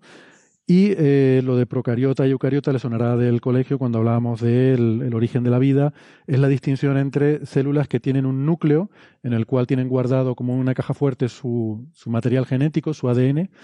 Eh, son las, las, eucariotas las que han desarrollado ya ese núcleo y las procariotas son las que no tienen ese núcleo. ¿no? Entonces, lo que nos está diciendo esto es que han conseguido eh, aislar, han conseguido coger unas de estas arqueas que son muy pequeñitas. Esto es como la longitud de onda de la luz visible. Eh, a mí me sorprendió mucho el tamaño tan pequeñito que tienen estos microorganismos, em, que está justo en, ese, en esa etapa intermedia entre, entre organismos procariotas y eucariotas, que es una cosa que no se sabe bien cómo, eh, cómo ocurre, ¿no? Cómo de repente las células empiezan a organizarse, a, envolver eh, su ADN en el núcleo. No, no está claro cómo ocurre eso. Y entonces, bueno, habiendo hecho ya, dejando sentada aquí eh, cátedra sobre mi, amplio, sobre mi, conocimiento vasto, vasto, muy, muy vasto, sobre todos estos temas, eh, les dejo a ustedes interpretar si con B o con V. Eh, doy la palabra a Alberto, que es el que le gustaba este tema, para que, a ver si, por favor, nos lo puedes contar un poco mejor. A ver, no, no sé si mejor, pero a lo mejor puedo, puedo extenderme un poco más. El, bueno, aquí la, la pregunta realmente es, Em, ¿en qué momento y de qué manera células que eran sencillas, células pues que tenían el ADN desparramado por el interior y que no tienen mucha estructura interna. Siempre se dice, es, una, es otra de las cosas que se repite, que los eucariotas no solo tienen núcleo, sino que tienen orgánulos y los procariotas no. Eso no es estrictamente cierto, porque hay algunos procariotas que tienen algo de estructura interna, ¿no? Tienen algunas cosas dentro, tienen vesículas y tal, que podríamos decir que son orgánulos muy, muy sencillos. Lo que pasa es que los eucariotas se caracterizan por tener eh, células muy grandes y muy llenas de orgánulos. Es decir, tienen como muchas eh, subdivisiones, máquinas complejas en su interior para hacer diversas cosas, como el retículo endoplasmático, que se dedica a procesar las proteínas, ponerlas en vesículas, donde crea un ambiente para que la proteína se pliegue de la manera apropiada. Todo esto tan complicado, los procariotas no lo tienen. ¿Vale? Las, bacterias en general, salvo alguna que hay por ahí, eh, tienen todo el citoplasma, pues por ahí, o sea, no, separado, y las eh, proteínas cuando se pliegan, pues se pliegan en algún lugar del, citoplasma y su control sobre ello es menor. En ese sentido, los, eucariotas tenemos un control mayor y podemos hacer proteínas más, digamos, exactamente las, las que queremos porque tenemos toda esta compartimentalización. Y eso permite que las células sean grandes. Cuando uno tiene una célula pequeña, eh, como, suelen ser las de las bacterias y las arqueas, que son los dos, los dos grupos de procariotas, uno no necesita hacer comunicaciones internas demasiado complicadas, ¿vale? Porque simplemente las moléculas van difundiendo y por movimiento browniano terminan llegando a los sitios. Pero cuando uno tiene una célula grande, como las nuestras, que son 10 veces, a veces 100 veces más grande que, una célula procariota, nosotros necesitamos procedimientos de transporte y hemos desarrollado pues como una especie de autopistas que son microtúbulos, son unos tubos de proteína por los cuales otras proteínas pues van transportando cosas y tal y cual. Entonces, eh, digamos que la pregunta es cómo y cuándo se produce la transición de estas células sencillas que no necesitan tanta maquinaria, no son tan sofisticadas, a unas células mucho más complicadas y de, dónde sale toda esa complicación, claro, porque la complicación no, nace de la nada. Entonces, una parte de esa complicación es el núcleo, como, como, tú has dicho, pero hay otra parte muy importante que también se observa en todos los eucariotas, que es la mitocondria. Las mitocondrias son pequeños orgánulos dentro de las células eucariotas que em, básicamente hacen todo lo relacionado con la respiración con el control de la energía, con, eh, coger oxígeno y eh, quemar glucosa para convertir eso en ATP, que es una molécula que luego utilizan las proteínas como gasolina, entre comillas. Las moléculas, las proteínas cogen ATP, le cogen, le rompen unos cuantos enlaces, cogen esa energía y sueltan otra cosa, ¿vale? Pues toda esa fabricación de ATP a partir de glucosa, oxígeno tal, se produce en las mitocondrias. Entonces, las mitocondrias eh, bueno, si las vemos, parecen pues como una especie de bolita con unas paredes muy complicadas y que, dan muchas vueltas, pero si alguien sabe de microbiología, eh, fue relativamente rápido, entre comillas, darse cuenta de que esas mitocondrias se parecen mucho a bacterias. Y que y hoy en día está eh, prácticamente totalmente establecido que las mitocondrias eran bacterias inicialmente, pero un antepasado nuestro se comió a una, a una de estas bacterias y no la consiguió digerir. Entonces la bacteria empezó a vivir en el interior de ese antepasado. Esos son fallos que deben de suceder muy a menudo en el mundo unicelular, porque, digamos, hay una competición muy, muy feroz por los, por los recursos y todo el mundo intenta hacer de todo. Y tú intentas comerte a tu competidor, sepas digerirlo o no. Entonces, bueno, pues a alguien no le debió, no le debió de salir tan bien lo que, lo que quería hacer. Eh, claro, eso hoy en día eh, lleva a que una parte de lo que nosotros hacemos en nuestras células sea heredado de esa bacteria y otra parte sea heredado del otro, del que se comió a la bacteria. Y todo indica que el que se comió a la bacteria era una arquea. Y eso lo vemos en varias cosas que hay en las células eucariotas. Eh, una de ellas, por ejemplo, es que eh, casi todas las proteínas que manejan la información, casi todas las proteínas que manejan el ADN, el ARN, la transcripción, la traducción, todas estas cosas, están más emparentadas con las de las arqueas que con las de las bacterias. Todo el mundo gestiona información en, la vida, ¿vale? Las bacterias, las arqueas, todo el mundo. Pero las nuestras están más emparentadas con las de las arqueas. Sin embargo, las, bueno, no todas, pero muchas de las cosas que gestionan la energía en nuestro interior están emparentadas con las de las bacterias. Entonces, a menudo se dice que las células eucariotas en realidad son como una especie de fusión de algunas cosas de arqueas y algunas cosas de bacterias, a través de este evento inicial que es el evento en el que una arquea se come a una bacteria y no consigue digerirlo, ¿vale? Eso, ese evento se llama la endosimbiosis primordial de, los eucariotas o algo por el estilo. Eso te iba a decir, que es una simbiosis llevada al extremo. Pues Eso es, efectivamente. Yo diría que es una indigestión llevada al extremo, pero bueno, vale. Esto es como si te comes un, un, muslo de pollo y el pollo se convierte en un órgano dentro de tu cuerpo que, que te hace, no sé, producir energía o, o, que se convierte en un riñón, yo qué sé. Exacto. Entonces, después de esta introducción extremadamente larga, para que, para que veamos el contexto en que todo esto pasa, eh, el objetivo de muchas investigaciones en los últimos bueno, digamos 15 años, pero especialmente en los últimos 10 años, eh, ha sido tratar de identificar cuál es el pariente vivo más cercano de aquellas, aquellos dos eh, organismos primordiales, ¿no? la, mitocondria y la, arquea que se la comió. Eh, en el caso de la mitocondria se conoce desde hace tiempo porque la estructura de la mitocondria es muy particular y los, y los que estudian las bacterias se dieron cuenta fácilmente, entre comillas, de que era una alfa proteobacteria, ¿vale? Que es una de las, es una de las ramas de las bacterias. Y de hecho, hoy en día, pues conocemos eh, Rickettsia, por ejemplo, es una bacteria eh, parásita que sabemos que es, digamos, prima lejana de las mitocondrias, ¿vale? Con lo que la parte bacteriana está más o menos identificada. La parte arqueana es la difícil. La parte arqueana es la que no se ha encontrado hasta hace poco tiempo.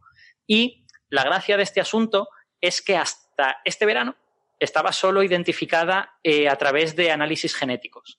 Es decir, básicamente, eh, bueno, en los últimos 10 años ha habido un boom de esto que se llama metagenómica, que es eh, yo me olvido de cultivar un organismo en concreto, de hacerlo crecer y de conocer su biología, y lo que hago es simplemente cojo un ecosistema, lo destrozo todo y analizo los genes que hay ahí.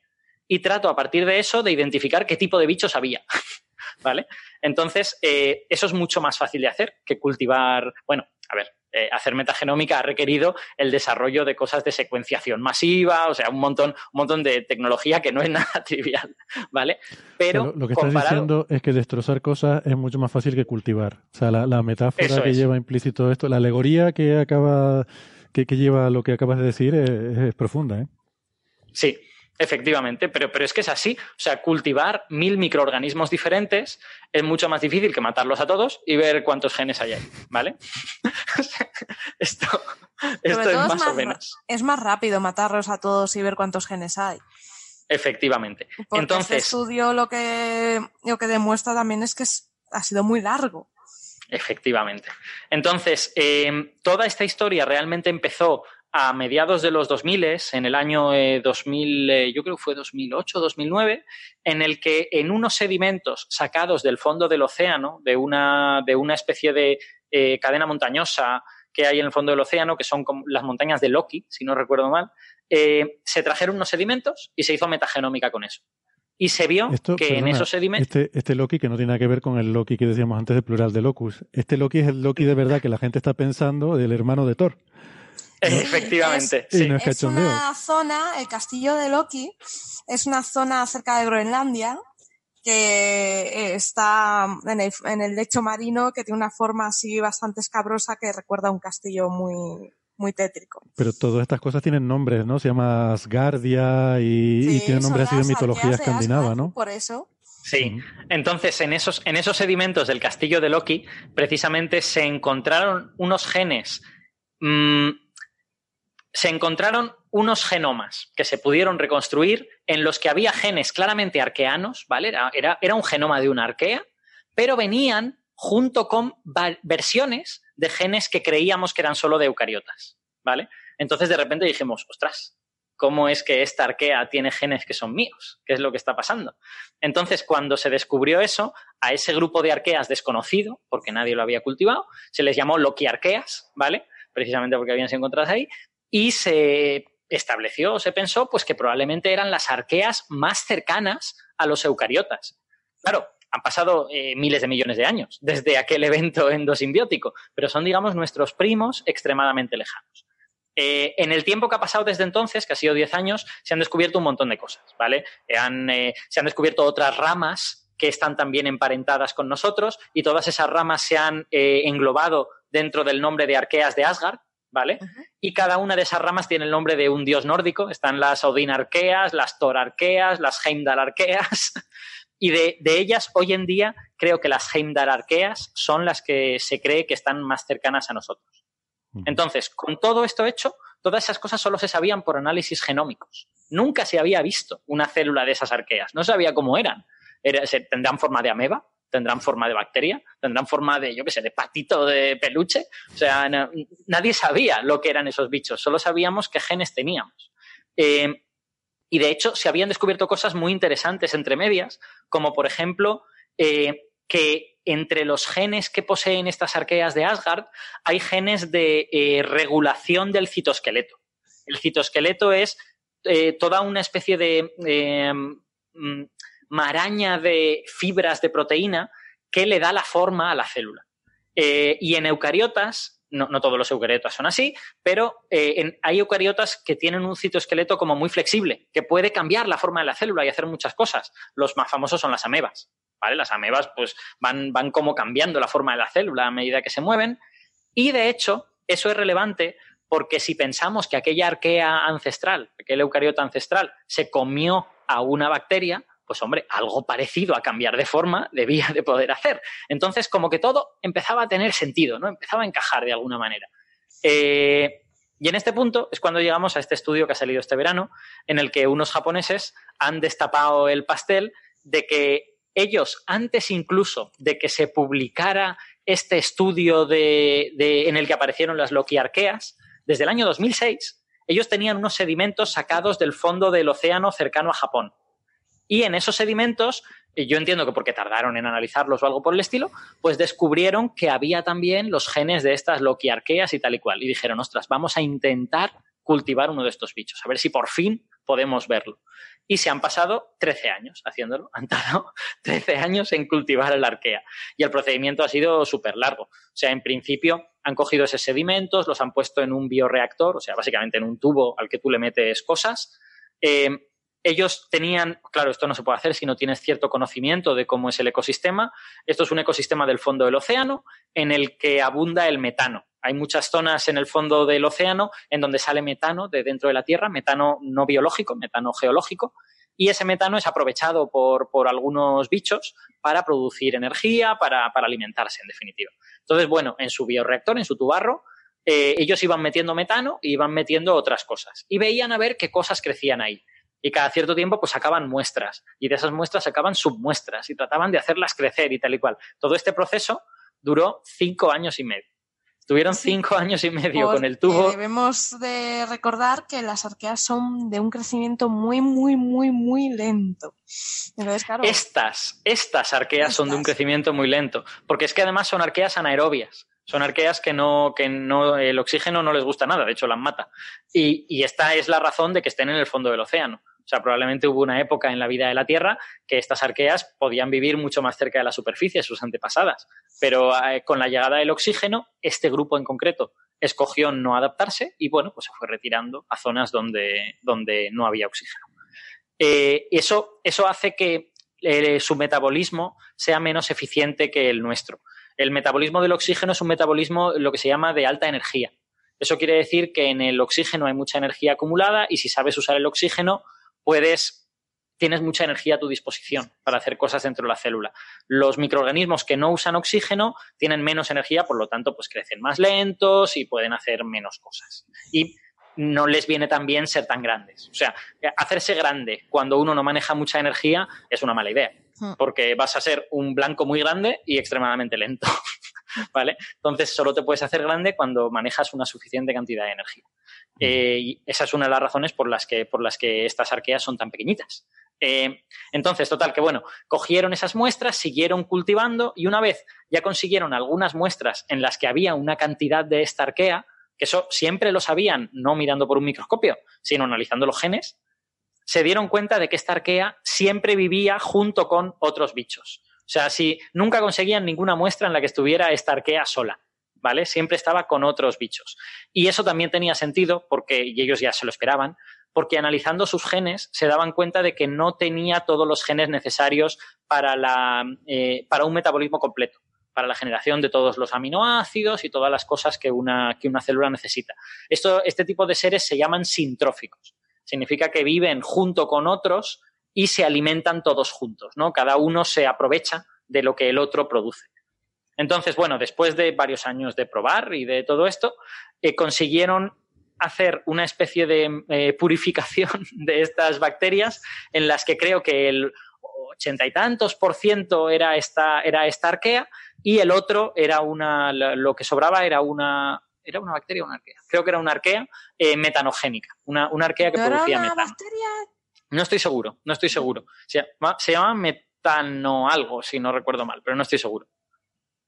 Eh, la, cuestión es que básicamente lograron enriquecer lo suficiente la muestra como para que la mayoría de lo que tuvieses ahí fuese esta arquea. Podrían haber tenido la mala suerte de que le hiciera falta vivir con 27 otros seres, pero bueno, parece que puede vivir razonablemente solo con uno.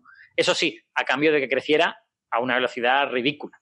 O sea, muchas, muchas bacterias que se utilizan en el laboratorio, como Escherichia coli, pues en unas cuantas horas ya tienes una cantidad de bacteria importante para esta arquea, pues te hacía falta un mes para empezar a ver algo y tres meses para tener una cantidad importante. Así que el proceso ha sido lento, lento, por eso duró 19 años. Y una vez ya tienes esto, pues ya podemos ponernos a hablar de cómo es esta arquea, ¿vale? Y ya tenemos fotos que igual pues podemos colgar alguna por, por el internet. Y resulta que pues tienen algunas características que son muy notables, ¿no? Una de estas características es que producen como una especie de brazos que salen. La, la célula en principio Em, tiene una forma pues como eh, elipsoidal, ¿vale? Es, una, no es una esfera exactamente, es un poquito más alargada. Eh, y esa es su forma natural. Pero en ciertas circunstancias que todavía no entendemos cuáles son, produce una especie como de brazos que salen de esa célula y aparentemente las, me, recuerda, me recuerda mucho el día del tentáculo. pues, pues eh, no lo sé, puede ser esos brazos parece que le sirven como para comunicarse con las, con las células que están cerca. Eh, y esos brazos tienen una característica que los distingue de otras cosas similares que ocurren en procariotas, porque no es, no, no es algo inaudito. Hay procariotas que también producen como protrusiones, ¿no? cosas que salen de ahí. Pero en procariotas esas protrusiones suelen ser eh, proteínicas, suelen ser cosas muy pequeñitas hechas de proteínas. En el caso de esta arquea, no. En el caso de esta arquea, eso está hecho con su membrana celular. Por lo tanto, no es lo de la ameba, que cambia de forma como quiere, pero claramente tiene cierta capacidad de hacer, de, pues generar un brazo en su, en su, célula. Y eso, de alguna manera, la conecta con eh, características que son propios de eucariotas. Eh, luego hemos visto en estos grupos de bacterias y arqueas que, hay ahí en el, cultivo que algunas de ellas, estos brazos se ramifican y hacen cosas muy complicadas que conectan a, diversas, a diversos individuos entre sí. No tenemos ni idea de para qué sirven, pero digamos que nos eh, confirma todo esto que ya había contado, que este grupo de arqueas tiene cierto control sobre la forma de la célula y precisamente porque viven en simbiosis con otros microorganismos, necesitan comunicarse con ellos. Y de hecho, los autores del artículo hacen una hipótesis muy elaborada seguramente es un poco pronto para, hacer una hipótesis así y decir que es cierta, pero hacen una hipótesis muy elaborada acerca de cómo este modo de vida sintrófico y el hecho de que tenga esta característica de poder hacer brazos y tal y cual, convierte a esta arquea en un buen candidato para eh, ser el que se comió aquella bacteria primordial y la convirtió en, una mitocondria. Es muy interesante leer, leer la, la hipótesis, pero bueno, no hace falta entrar en detalles. Básicamente, el hecho de que viva con otros bichos hace más probable que en un momento dado a alguien se le ocurra comerse a otro, si queremos verlo así, y las propiedades de estos bichos hacen probable que fuera precisamente una bacteria aerobia, como son las alfa-proteobacterias, ¿vale? Una, una bacteria que respira oxígeno. De hecho, parte de la idea es que cuando la arquea incorporó a su interior a la bacteria, la utilizó para desintoxicar el medio. la utilizó para, oye, el oxígeno llévatelo tú, que a mí esto me, produce muchos problemas, ¿no? Y la, y la, bacteria no solo se lo lleva, sino que felizmente te devuelve energía. Entonces, como que es una, una simbiosis muy interesante, ¿no? Y ya me callo, que llevo hablando como tres cuartos de hora. a ver, eh, te has enrollado mucho, Alberto, pero es más o menos lo que yo dije al principio. Eh, sí, yo, ya he dicho que no, que no lo iba a decir mejor, solo más largo, pero yo, esperaba que ibas a aportar más, que ibas a aportar más información. pero, pero bueno. bueno, esto, la, la conclusión es, este paper va a ser revolucionario porque por primera vez va a permitir estudiar la biología y la ecología y la fisiología de estos, de estos organismos y no solo sus genes. Yo, eh, curiosamente, tengo un amigo que, trabaja en estas cosas y su frase fue directamente, este paper ha revolucionado el campo y todavía no ha pasado por los referís. Porque lo que se ha publicado es un preprint. Es un preprint, sí, sí, es verdad. Está en el bioarchive este, ¿no? No en el archive, sino en el bioarchive. Bueno, iba a decir que todo esto, todos los papers de los que hablamos y todo esto, como saben, eh, siempre los publicamos en, en, el blog, en señalirruido.com, ahí con cada episodio. Luego lleva la lista de referencias detrás donde están todo toda esta documentación, ¿no? Yo te pasaré, te pasaré fotos de las arqueas estas y si quieres pones alguna también en el blog, si, si es fácil de poner. lo bonito del artículo este es que, a ver, está libre para todo el mundo y tiene dibujos eh, imágenes muy chulas, ¿no? El dibujo de la, de la arquea en cuestión, cogiendo, extendiendo las patas y trayéndose bacterias es, es una cachondada. es muy simpático porque es que es, es marciano total. Tú ves un puntito azul chiquitín, ves las bacterias alrededor y ves como de repente ese puntito azul se convierte en una maraña de patas que va enganchando. Sí, hay, hay todo tipo, hay todo tipo de cosas que no se entienden bien. Estas arqueas suelen estar rodeadas también de un polisacárido, de, una, de, un, de un azúcar eh, polimerizado, que no se sabe para qué sirve, pero que está un poco por todas partes. Es como si lo segregara y lo, y lo deja por ahí, pero también probablemente será para... Pues, para, alimentar a la pobre bacteria que necesitará cobrar también. Sí, no sé, para comunicación con el medio, para, para que el medio no sea tan acuoso y darle a lo mejor no tengo ni idea de para qué será.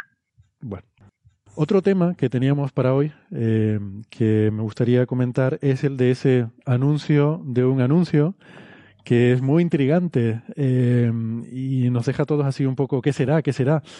Pero Catherine es un experimento que hay en Alemania para intentar medir la masa de los neutrinos y, hombre, ya que tenemos aquí al doctor neutrino, pues qué mejor que Alberto nos cuente un poco de qué va esto para que el lunes nos pille, que el anuncio nos pille preparados. Hay rumores por ahí de qué puede ser, de qué no puede ser, pero nosotros somos gente seria, no nos dedicamos a difundir rumores. Pero bueno, cuenta un poquito, Alberto. Bueno, no, cuenta, cuenta lo que es Catherine y después ya veremos de qué puede ir el anuncio del anuncio.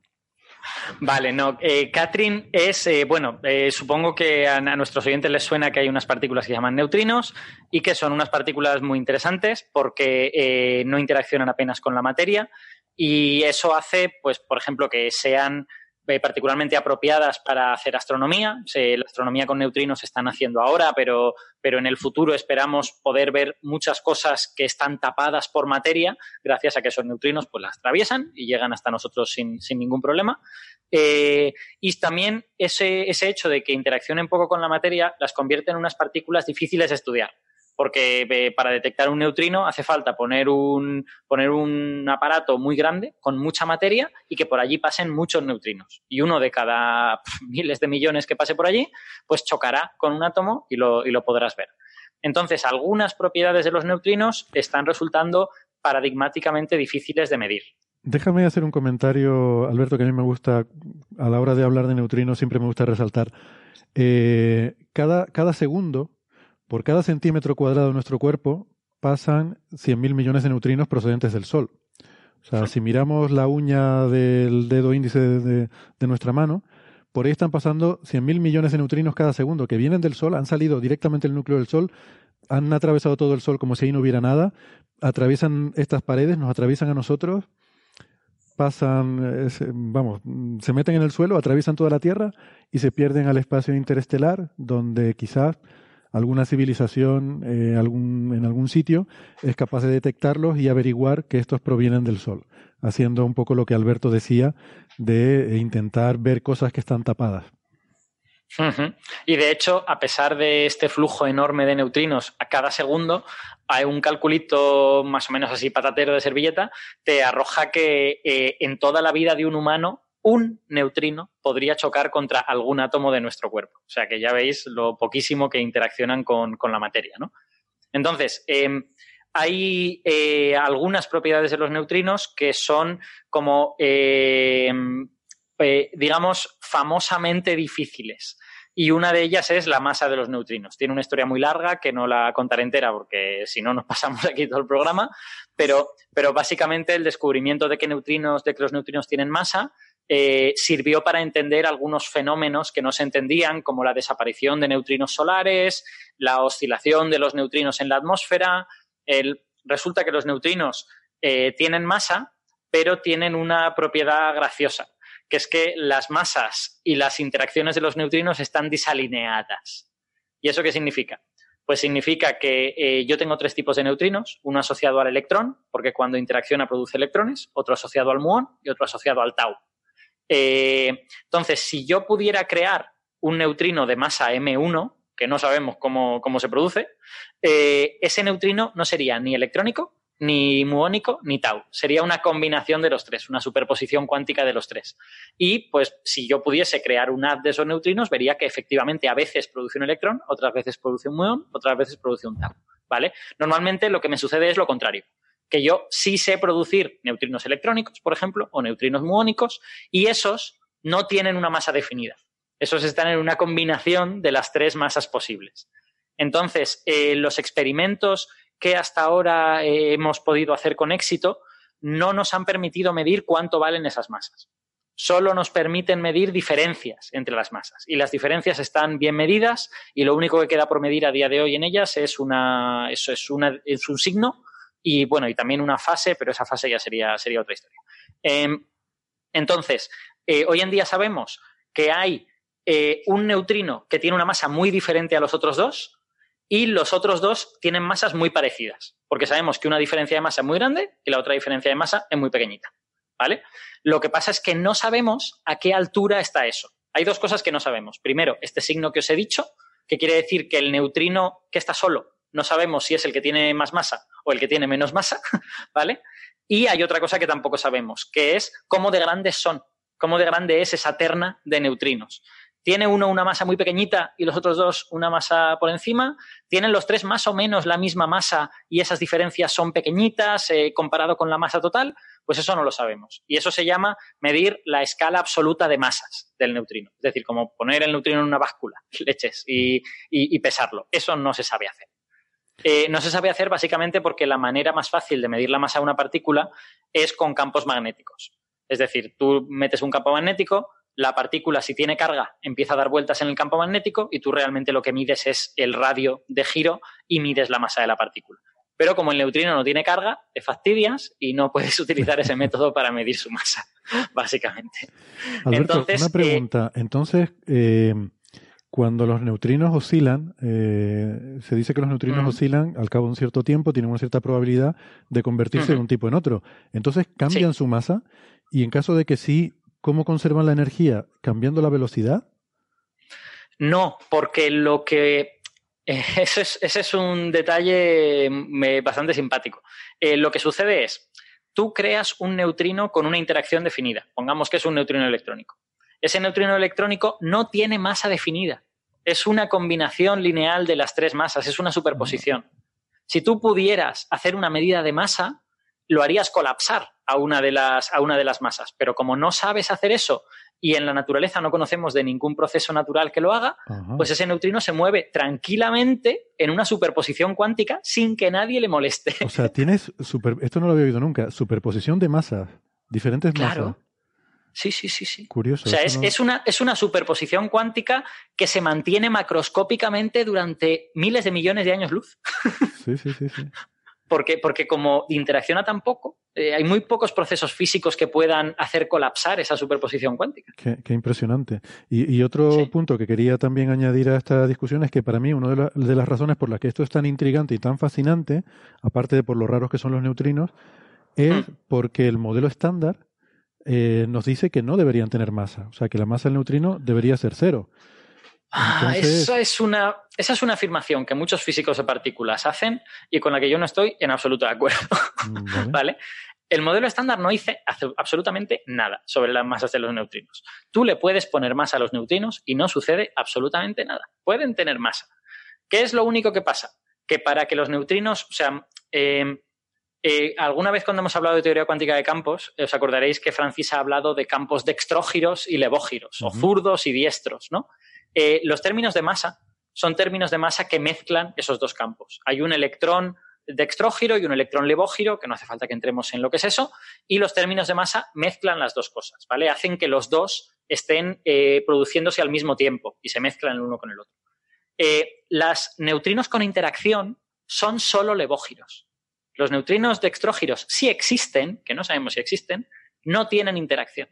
Entonces, realmente los neutrinos de los que tenemos constancia son los levógiros. Por eso hay gente que dice, no, no, los dextrógiros no existen y por lo tanto en el modelo estándar no hay masa de neutrinos. Hombre, eso no es verdad. Simplemente los dextrógiros no tienen interacción, pero tú los puedes poner gratis porque no hay nada que te lo prohíba y les das más a los neutrinos y aquí pasías pues gloria.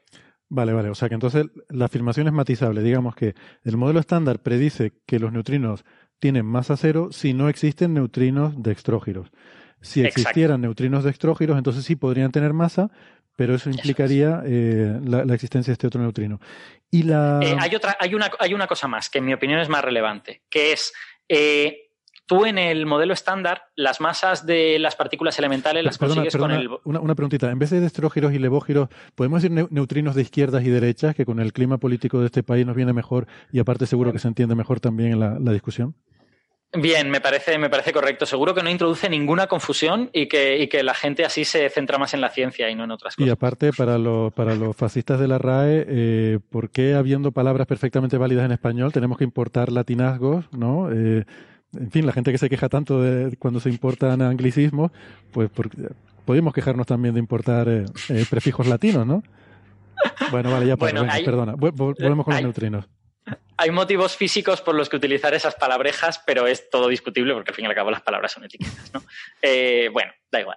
Em, no sé qué estaba diciendo. Ostras, es que en, ah, inglés, en inglés quedaría estupendo los leftinos y los rightinos.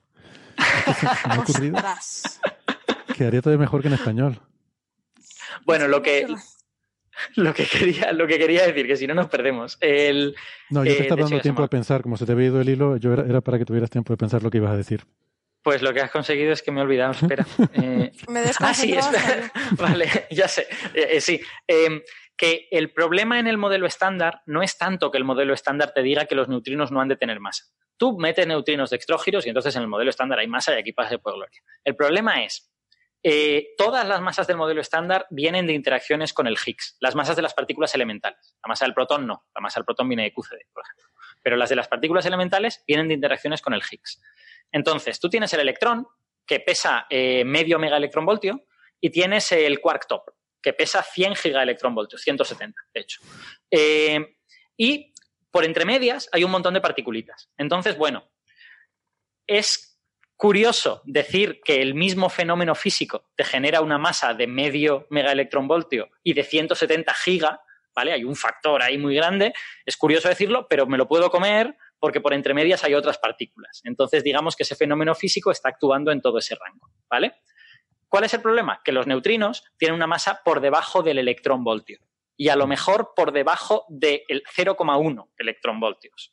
Entonces, eso, es porque no, sabemos cuánto es la masa, pero sí que hay ciertas cotas. Es decir, no puede ser más de un electronvoltio, porque si no, entonces habría otros problemas y entonces sabemos que mm, tiene que estar por debajo de ese valor lo habríamos visto en experimentos como Catherine en su anterior encarnación y como y lo habríamos visto en cosas de cosmología. entonces sabemos que más de eso no puede ser. Mm. Eh, entonces, lo que ya es más difícil de tragar y de comprar es que el Higgs te genere todas las masas de las partículas elementales allá arriba y tres masas muy, muy pequeñitas aquí abajo. Pues porque mira, porque el Higgs se levantó con un mal día y dijo, estas partículas neutras asquerosas les voy a dar una masa pequeña y que se fastidien. Es que vamos a decirlo otra vez, el electrón es del orden del megaelectronvoltio. Mega, o sea, un millón. Y los neutrinos están por debajo de uno. Es decir, la partícula con menos masa, que es el electrón, es un millón de veces más masiva, por lo menos un millón de veces más masiva que los neutrinos, y no hay nada en medio. Eso es. Eso es. Entonces, es como difícil de creer que decir el modelo estándar prohíbe las masas de los neutrinos es, en mi opinión, una, afirmación exagerada. Pero decir que no están demasiado bien motivadas y que tienen, en fin, que son difíciles de tragar, pues yo, yo sí creo que es una, es una afirmación razonable. Ya. Entonces, lo que hacen muchos físicos es decir, bueno, las masas eh, de las otras partículas serán del Higgs, pero las de los neutrinos vendrán de otro mecanismo. Y se, se, plantean mecanismos de generación de masa del neutrino que hay como, no sé, centenares o miles, y a ver si algún día conseguimos eh, descartar alguno de ellos. Entonces, eh, en, en toda esta situación, ¿Qué es lo que querríamos? Pues hombre, medir la masa del neutrino de una maldita vez, que no podemos, no podemos hacerlo con los campos magnéticos estos, pero medirla de alguna otra manera. Y eh, o los experimentos como, como que ha habido otros antes, eh, son los únicos experimentos que tienen cierto acceso a la masa del neutrino, a la, escala total de masas. La cosmología tiene también cierto acceso a esto, porque si los neutrinos tienen mucha masa, como hay nubes de neutrinos rodeando los cúmulos de galaxias, si los neutrinos tienen mucha masa, eh, bueno, eh, harían que ciertas estructuras en el universo fueran más grandes de lo que son. O sea, o, más pequeñas, bueno, no me acuerdo. Afectarían la formación de estructuras del universo y no veríamos el, universo como es. Entonces, cosmología te, te, limita la masa que los neutrinos pueden tener, pero tampoco te lo mide en sentido estricto, ¿no? Entonces, la única manera que tenemos de medir la masa del neutrino es con experimentos como CAT. Entonces, ¿qué es lo que hacen estos experimentos? Una cosa que es súper divertida y súper guay, que es coger eh, desintegraciones nucleares que producen neutrinos, el neutrino que sale de ahí no lo puedes pillar, como todos los neutrinos, pero mides las otras partículas y con las otras partículas tratas de extraer información sobre su masa. Hmm. Y en concreto, lo que mide es desintegraciones del tritio. El tritio es hidrógeno 3, por lo tanto tiene un protón y dos neutrones, y el tritio al cabo de 15 años, creo que es, eh, uno de esos neutrones escupe un electrón y un neutrino y se convierte en un protón. Entonces ese tritio se convierte en helio 3. ¿vale? Eso es una desintegración beta de las de toda la vida. bueno, de hecho escupe un electrón y un antineutrino, vamos a, vamos a decirlo correctamente. Eh, entonces tú el antineutrino que sale de ahí no lo ves, pero el electrón sí. Los electrones son fáciles de detectar, puedes hacer movidas con ellos. Entonces, ¿Qué es lo que ocurre en estas desintegraciones beta? Pues que hay veces que el electrón se emite en reposo y toda la energía se la lleva el neutrino, que sale zumbando, y hay veces que ocurre todo lo contrario. ¿vale? Hay veces que el electrón se emite con toda la energía y el neutrino se queda prácticamente quieto. La situación más probable no es ninguna de esas dos. La situación más probable es una entre medias, ¿vale? Que, ambos se lleven, no sé si la mitad, pero bueno, una cierta cantidad de la energía. Pero la gracia es la siguiente toda la energía de la desintegración nuclear, la diferencia de masa entre el tritio y el helio 3, eso se va a convertir en cuatro cosas. Una, la masa del electrón. Otra, la energía cinética del electrón. Otra, la energía cinética del neutrino. Y otra, la masa del neutrino. Entonces, si tú puedes analizar los poquitos casos en los que el electrón se lleva toda la energía y el neutrino no se lleva prácticamente nada, eh, tú puedes llegar a ver cuánto vale la masa del neutrino. Porque si el electrón pudiera, o sea, tú conoces la diferencia de masa, tú conoces la energía total de la desintegración. Entonces, tú sabes que los electrones deberían poder llegar hasta aquí, que es la energía máxima que se puede llevar. Pero si el neutrino tiene masa, no va a llegar hasta ahí, va a llegar hasta un poquito antes. Porque has de invertir una parte de esa energía en la masa del neutrino.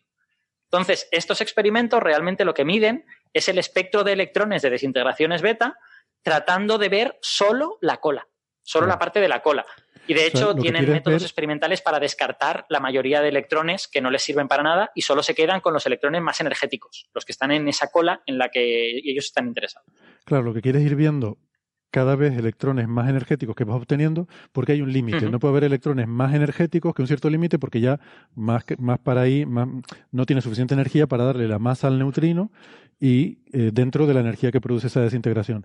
Entonces, cada vez que tú detectas un electrón más energético que cualquiera de los que habías detectado antes, estás empujando un poquito más el límite de cuánto puede ser la masa del neutrino.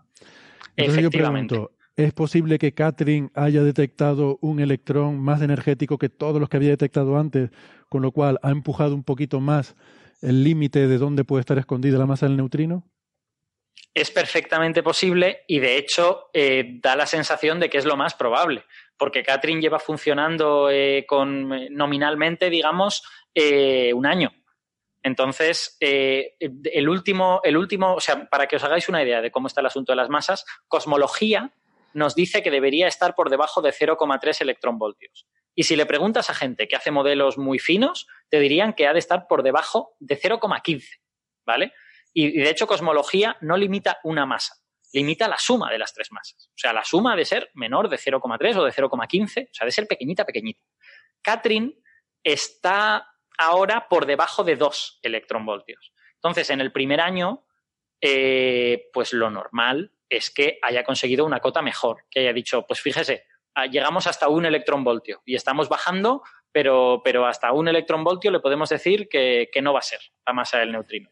Y irán bajando, porque como cada vez son más improbables esos eventos, lo que necesitas es más tiempo para encontrar esos eventos. Y con más exposición irán encontrando eventos más energéticos y mejorando más eso.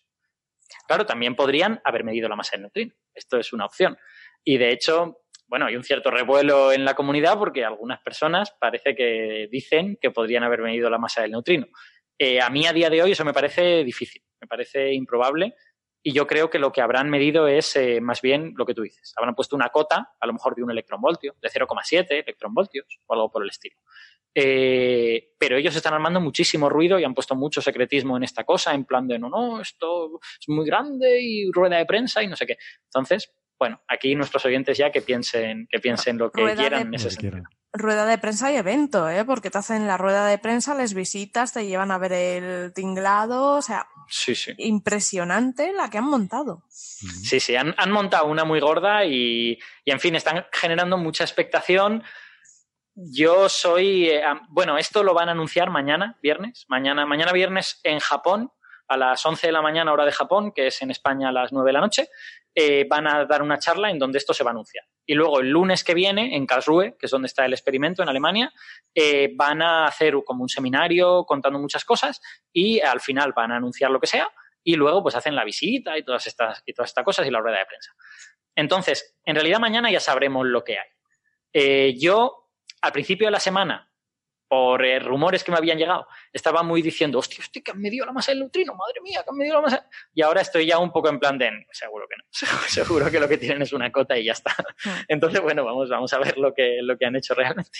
Bueno, pero. Bueno, pues. me hizo mucha gracia en el anuncio, porque estaba en perfecto alemán, ¿no? Y te pones con el Google Translate y pone.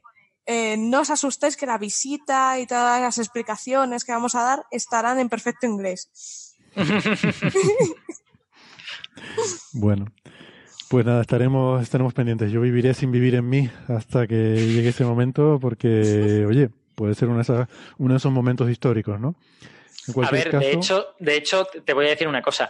Si Catherine, en su, eh, en su actual encarnación, en el actual estado del experimento, pudiera en cualquier momento, no ahora, sino dentro de cinco años, medir la masa del neutrino, sería gracioso y divertido porque esencialmente las masas a las que Catherine va a poder llegar con esta encarnación están, no se entienden con cosmología. O sea, eh, cosmología y medida directa, que es lo que Catherine hace, eh, estaría, tenían un problema, digamos. Eso hace que mucha gente que confía mucho en los modelos cosmológicos pues sea muy escéptica de que, de que Catherine vaya a medir la masa del neutrino en su actual encarnación. Pero bueno, esto ya son detalles más pequeñitos. O sea, lo que estás diciendo es que Catherine es sensible solo a neutrinos con masas por encima de ese 0,3 o 0,15 electronvoltios. Catherine eh, dice que van a ser sensibles cuando lleven un tiempo funcionando hasta 0,2 electronvoltios. Pero ellos medirían un parámetro que no es ninguna de las masas de los neutrinos. Porque acuérdate que ellos trabajan con neutrinos electrónicos. Entonces, ellos miden una combinación de las masas eh, y en cualquier caso si, midiesen que ese parámetro vale 0,2, que es lo más pequeño que ellos pueden medir, una masa valdría casi 0,2, la otra también valdría casi 0,2 y la otra sería, no sé, 0,17 a lo mejor. Entonces las sumas las tres y ya te dan 0,6. Y cosmología te da un problema en ese caso. Vale.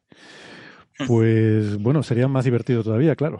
Entonces, reconciliar eso con el modelo cosmológico actual, entonces sí que vamos a tener un problema. Ríete tú de la, mm. tensión con la constante de Hubble.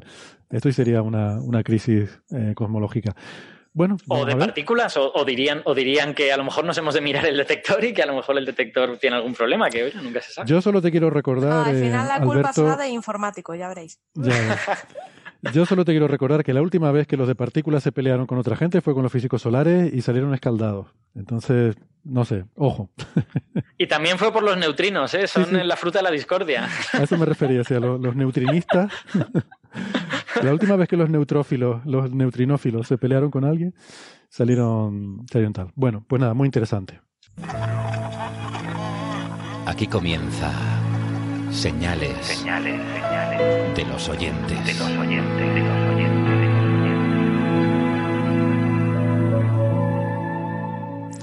Bueno, aprovechando que tenemos público en la sala, abro los micrófonos del programa por si alguien tiene alguna duda sobre alguno de los temas que se han discutido hasta ahora eh, o de cualquier otra cosa. Pues ahora es el momento que calle para siempre. Sí, la pregunta es sobre si sobre el tema este que hemos visto en algunos eh, artículos, medios de comunicación, de em, el, o sea, la supuesta intención de eh, verter el agua radiactiva de, de Fukushima eh, al mar. Entonces, yo personalmente no he leído nada sobre el tema y, y, no tengo información. Entonces, no sé si, si quieren decir algo. No sé si esto se refiere al agua que se usa para la refrigeración. Habría que habría que ver eso, ¿no? Eh, que en cualquier caso pues es agua que circula para refrigerar el, core y que simplemente está sujeta a un flujo de neutrones eh, que hace pues que algunos eh, algunos átomos se conviertan, o sea que, parte se convierta en agua pesada, que algunos átomos se conviertan en, de, de, hidrógeno se conviertan en deuterio al capturar estos neutrones y eso luego vuelve a decaer también emitiendo un neutrón, por eso es radiactiva después de pasar un tiempo, pero no sé cuánto es el tiempo de vida medio de estas cosas, ni cuánto de, de, radiactivos son. El problema con estas cosas es que decir, o sea, las cosas no son radiactivas o no radiactivas, eh, todo es radiactivo, ¿vale? Eh, no en, la naturaleza no existe el cero. Eh, entonces, muchas veces, esto me recuerda a la noticia, no sé si tendrá que ver, pero me recuerda a la noticia de que los atunes que se pescaban cerca de, en el mar, cerca de Japón, pues presentaban eh, niveles de radiactividad más altos que los que podías pescar en el Atlántico, por ejemplo, ¿no? Y que luego estos atunes pues se comercializaban y se vendían de forma normal. Eh, bien, es cierto que cuando tú los medías, efectivamente te salía un nivel más alto que, que, el, de, que el que tendrías en otras partes, pero eh, aún así sigue estando por debajo de los límites de radiactividad tolerables. ¿no? Quiero decir que, por ejemplo, un plátano eh, tenía un, índice de radiactividad más alto que estos atunes. Entonces, eh, la cuestión es, si tú dices que el, atún es radiactivo, da una, informa, da una impresión de que puede ser que sea venenoso, pero es que a lo mejor no lo es. O sea, a lo mejor es tan inocuo como un plátano. Eh, o más inocuo incluso. Entonces, no lo sé, habría que ver cuál es el nivel de estas aguas. No, no sé si Alberto tiene más, más información. Em, no, yo por desgracia más información no tengo porque he visto también esto en medios generalistas y no he podido, no, he llegado a la información de qué agua es la que, la que quieren echar al mar. Eh, desde luego hay dos tipos de agua, una la que tú dices de la refrigeración y otra la que se hubiera podido colar dentro del núcleo o algo por el estilo y ese agua, pues claro, ese agua estaría llena de uranio y de cosas radiactivas venenosas no por radiactividad, sino venenosas por, química, porque serían químicamente venenosas. Entonces, tirar agua con restos del núcleo al océano o a donde sea, sin duda es una malísima idea. Tirar agua de refrigeración, pues no es tan, no es tan mala idea. Y lo que sí puedo aportar es una cosa que sucedió en el pasado, que es que eh, eh, cuando, cuando ocurrió el accidente de Fukushima, hubo agua que llegó al interior del núcleo y que luego se filtró y volvió a salir al mar. Y durante un tiempo, las costas cercanas a Fukushima pues tenían una gran concentración de, sustancias radiactivas y, eran más radiactivas y no se podía pescar en Fukushima. Eh, lo que a veces no pensamos, o sea, a veces creemos que como la radiactividad dura miles de años, pues esas costas van a estar contaminadas durante miles de años. Y eso no es así, porque lo que ocurre es que ese agua se termina redistribuyendo por el océano y en el momento en que toda esa radiactividad se ha distribuido por medio océano Pacífico, la realidad es que no es en absoluto peligrosa. Entonces, eh, el ejemplo de lo que ocurrió inicialmente en Fukushima, que es que esas aguas tardaron unos años en redistribuirse, pero unos años después ya se puede pescar en Fukushima y no pasa absolutamente nada, es un buen ejemplo en este sentido. Eh, yo no creo que quieran tirar al mar el agua eh, que haya estado en contacto con el núcleo, porque eso ya os digo que sería químicamente peligroso, no ya radiactivo, sino químicamente peligroso. Eh, pero si quieren tirar el agua, el agua de refrigeración, Pues no es para tanto, porque al cabo de un tiempo esa radiactividad pues se va a distribuir por el Océano Pacífico y, y una vez disuelta, una vez diluida, pues no es una radiactividad peligrosa. Sí, lo que digo es que no sé si el hecho de decir que se va a distribuir por todo el Océano Pacífico va a ser tranquilizador para, para mucha gente, sobre todo si tienes la noción de que, esta es lo que digo, ¿no? Este, esta noción binaria de es radiactivo o no es radiactivo. Pero... Claro, pero por eso, es, por eso es importante decirlo. O sea, es, es, importante que a la gente le quede claro que el veneno está en la dosis. En la y dosis, que cuando la dosis la diluyes mucho, ya no es venenosa. Entonces es simplemente... homeopatía. Quieren hacer radiación homeopática. Exacto. O sea que, y, y, que eso sucede, o sea, en fin, que, que, ya os digo que pasó con el accidente y el accidente fue descontrolado. Y, y, salió una cantidad de radiación descontrolada, pero al cabo de un tiempo, pues ya, en fin, no era, no era peligrosa y ya está. Déjame poner otro ejemplo, ¿no? El radón que se produce pues, en, en, en, las montañas, ¿no? Sabemos que la gente que vive en los Pirineos, en los macizos, en Galicia y tal, están sometidos a una fuente de radiactividad más alta que en otros sitios porque eh, eh, pues este, este gas que está atrapado en el basalto es eh, de la montaña. Suele estar granito, granito sobre todo en granito. rocas graníticas. En rocas graníticas, exactamente, perdón.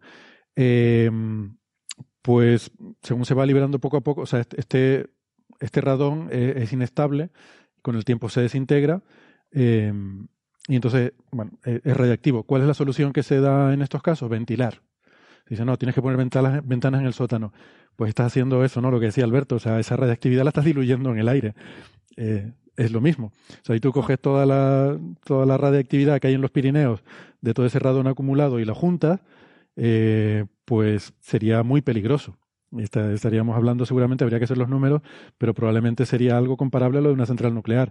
Pero claro, si tú, en fin, vas diluyendo las cosas y las vas ventilando, pues no. Lo que quiero decir es que convivimos con la radiactividad. Hay fuentes naturales, los rayos cósmicos, el sol, eh, eh, la roca, eh, en fin, eh, el aire, el carbono 14, del que hablamos mucho, ¿no? O sea, hay muchos eh, isótopos que, con los que convivimos y nuestro cuerpo está adaptado para eso. O sea, hay un cierto nivel de radiactividad que toleramos. Entonces, al final es lo que decía Alberto, ¿no? El veneno es la dosis. O sea, cuánto tú eres capaz de tolerar y cuánto es la dosis a la que estás sometido. Eso pasa con la radiación y pasa con todo. Pasa con el cianuro. En las almendras amargas estas hay cianuro. Nos las comemos y no pasa nada. Pero a mí me han advertido muy mucho que no le dé de comer almendras al conejo porque como pilla una de estas se puede morir. Entonces, según qué organismo sea y según cuál sea tu tolerancia, hay cosas que serán venenosas o hay cosas que son una almendra amarga. ¿no? Eh, eso es un poco el resumen. Eh, sí, también, también lo que hay que tener en cuenta eh, vamos, yo no, no, estoy en Fukushima ni sé cómo se toman esas decisiones, lógicamente, pero suponiendo que son gente responsable, que sabe lo que está haciendo, eh, esas aguas de refrigeración, cuando llegan a ser excesivamente radiactivas, puede ser más beneficioso lanzarlas que quedártelas. Es decir, los ingenieros, la, gente que hace cosas prácticas, no como nosotros, que, que, hablamos como de teorías físicas que son como muy puras, ¿no? La, gente que hace cosas prácticas ha de tomar decisiones prácticas. Entonces, llega un momento en que mantener en el sistema esas aguas radiactivas puede ser más dañino para el sistema de lo dañino que es para el medio ambiente lanzarlas al mar y que se diluyan. Que, que va a tener un cierto daño, ¿eh? O sea, que seguramente en los primeros momentos pues va, va, a ser el sitio muy radiactivo y a algún bicho le vas a, le vas a fastidiar la vida. Pero, pero que hay un balance y hay una decisión que tomar en un, en un momento dado. Bueno, intentaremos informarnos mejor, a ver si para la semana que viene o algún otro episodio podemos tener más información sobre el tema, porque sobre esto en concreto, la verdad es que no, no tenemos datos, sino como decía Alberto, lo que hemos visto en, en medios generalistas, entonces es difícil tener los datos en concreto. Eh, ¿Hay alguna otra pregunta? Sí. Sí, la pregunta es sobre, eh, sobre la misión india que se ha estrellado, ¿no? La Chandrayaan 2 en, en la Luna, eh, que eh, nos comenta eh, nuestro amigo que ha, ha, visto en medios de comunicación generalistas que al parecer es más difícil la maniobra de aterrizaje cerca del Polo Sur, que es donde está, eh, donde se ha, se ha producido este intento de alunizaje, y que si eso es cierto, que por qué es más difícil, y que si es así, que por qué eh, la, la, misión eh, pues intentó hacer ahí su aterrizaje, ¿no? Uh, pues ¿por qué es más difícil? A mí en principio no se me ocurre por qué tendría que ser más difícil, salvo por el hecho de que tú en principio, eh, tú, a ver, en el plano o sea, los planetas y la Luna rotan y giran más o menos en el mismo plano, que es el plano de la eclíptica. Entonces nosotros cuando lanzamos nuestros cohetes, los lanzamos cerca del Ecuador, están en ese plano, eh, esa nave tiene que desplazarse hacia la Luna, se está moviendo siempre en ese plano. Entonces una vez que llega eh, a la Luna, lo, normal y lo pero fácil en el sentido de económico en cuanto a combustible es mantenerte en ese plano. Si quieres salirte de ese plano, que es lo que requeriría para estar en una órbita polar, es igual que un satélite en la Tierra.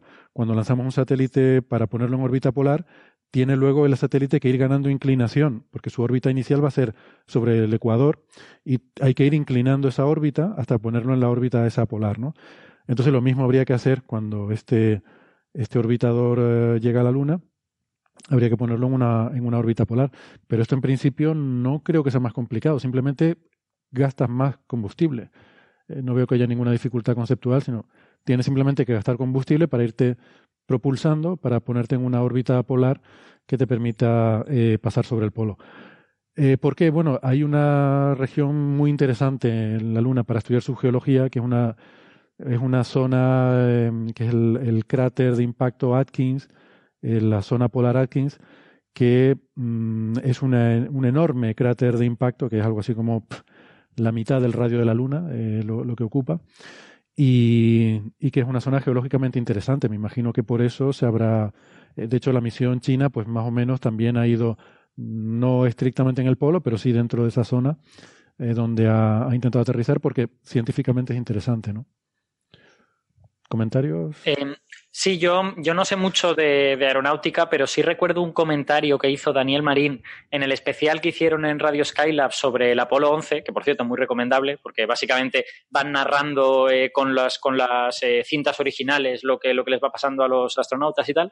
Eh, sí recuerdo que Daniel dijo que lo fácil era aterrizar en. Pues, lo fácil no solo por, por esto de la órbita, sino también por comunicaciones, era aterrizar a una latitud no superior a, pues no recuerdo si era 40 grados o algo por el estilo.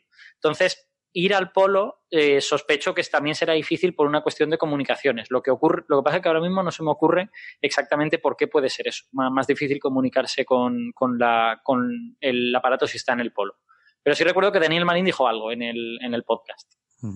Bueno, hay un tema que es que el polo sur está en la cara oculta de la Luna. Eh, eso sí que, sí que es cierto, pero eso no es algo específico del polo sur, sino de toda la cara oculta. Eh, en la cara oculta de la Luna tenemos un problema de que no, claro, eh, de comunicaciones. Si está al otro lado de la Luna no, no pueden llegarnos las señales, ¿no? Para eso se mm. usa normalmente el orbitador. El orbitador se usa como como relay, como repetidor. Repetidor. Relé. Exacto. No, repetidor, repetidor, más correcto, sí. Vale. Eh, bueno, pues si no hay más. Bueno, rapidito, venga. ¿Sí? ¿Sabéis algo más del gel lunar, los chinos? Ah, que si sabemos más del gel lunar, no, no han, no han dado más información y la única que había era la que, la que había dado la agencia, la agencia espacial china, ¿no? Eh, eh, no, lo único respecto a la semana pasada, yo decía que no había visto que Daniel Marín hubiera escrito nada, eh, ya sí que lo vi, ya tiene una entrada en su blog y es básicamente, pues, bueno, lo que se sabía la semana pasada, ¿no? No hay, no hay novedades sobre el tema. De hecho, tampoco puede haberlas porque ahora creo que está en la noche lunar, si no recuerdo mal, y está el cacharrito apagado durante dos semanas, que no sé exactamente, mm, o sea, no sé exactamente cuándo, o sea, cuándo empezó la noche lunar y cuándo estaría terminando allí. Pero se rumorea que L'Oreal ya está preparando una nueva serie de productos llamados Selene, tu gel lunar. No quiero ni pensar lo que podría ser Gwyneth Paltrow con algo de eso. Eh. No, mejor no lo pensemos, no, no, no. Bueno, y, por último, de las señales que nos llegan a nuestra cuenta de correo, de los mensajes que nos llegan, que les recuerdo que es oyentes arroba tenemos un mensaje que yo quería, yo quería rescatar. Em, nos lo envía Mitsisa de Silvermoon, que es un nombre chulísimo de juego de rol. Em, y nos quiere eh, hacer notar o, informarnos de que hay un, hay un telescopio muy interesante que está bueno, en Mallorca, en una finca, una finca rural que se llama Sonby, que la pueden ver, yo la he visto en, en, estas páginas como Booking o estas páginas de, de alojamiento. Eh, pues es la, típica esta finca rural donde uno puede ir a pasar unos días. Y tienen allí un telescopio que está muy, muy interesante porque además su propietario está buscando colaboraciones. Eh, no sé muy bien, eh, por cierto, es, es, un, su propietario es suizo, afincado ahí en Mallorca, y no sé muy bien qué tipo de, a qué tipo de colaboraciones se refiere o exactamente qué, mm, qué es lo que le gustaría hacer, pero dice que bueno, que han intentado contactar con gente allí de la universidad, o sea que entiendo que profesionales o, o aficionados eh, de nivel avanzado que puedan tener algún proyecto interesante que se pueda hacer con su telescopio, pues que, que contacten con el propietario de esta finca, ¿no? Eh, el telescopio está muy, muy bien. Eh, es un, telescopio de 50 centímetros, eh, relación focal F8, o sea, tiene 4 metros de relación focal. Y eh, les vamos a dejar en las referencias en, la, en, en nuestra web una, eh, un enlace a la página que tiene donde se puede ver el telescopio con información técnica y con unas imágenes que han sacado de astrofotografía, que es a lo que lo ha dedicado, que son realmente impresionantes. Eh, tiene un montaje con una, una montura muy buena, con un, eh, un, sistema de seguimiento ahí con un portátil que permite mm, de forma automática pues hacer un seguimiento eh, muy bueno y em, Mm, en fin, el único inconveniente es que está a nivel del mar, eh, no, no está en, en, montañas altas, con lo cual, pues no sé, según para qué tipo de proyectos puede ser esto un pequeño o, un hándicap importante, pero bueno, que vamos, que se pongan en contacto con, con esta persona si tienen interés. Eh, yo les dejaré la información en la página web y no sé, puede ser, pueden salir cosas interesantes de ahí. Recordemos lo que Nacho con Alex Roach, Nacho Trujillo, pues la que liaron con, con el telescopio en la, terraza de la casa de Aleix, ¿no? Bien, pues con esto llegamos al final del programa de hoy. Eh, creo que ha estado muy bien, muy, muy, muy movidito. Si con esto no subimos las audiencias, yo ya no sé qué más hacer, eh, Alberto, Sara. Eh, pero bueno. Una cosilla. Para, para los oyentes que estéis en Madrid, eh, este fin de semana son las jornadas de puertas abiertas de yacimiento de Somos Aguas. No os lo perdáis porque es espectacular y merece la pena. Gracias Alberto y Sara, gracias también al distinguido público por acompañarnos hoy. Ha sido, ha sido un gusto. Eh, nada, hoy es día juliano 2.458.739,19 para quien esté llevando la estadística de estas cosas. Y con esto doy por clausurado el episodio 232 de Coffee Break. Fin de transmisión. Chao. chao. Want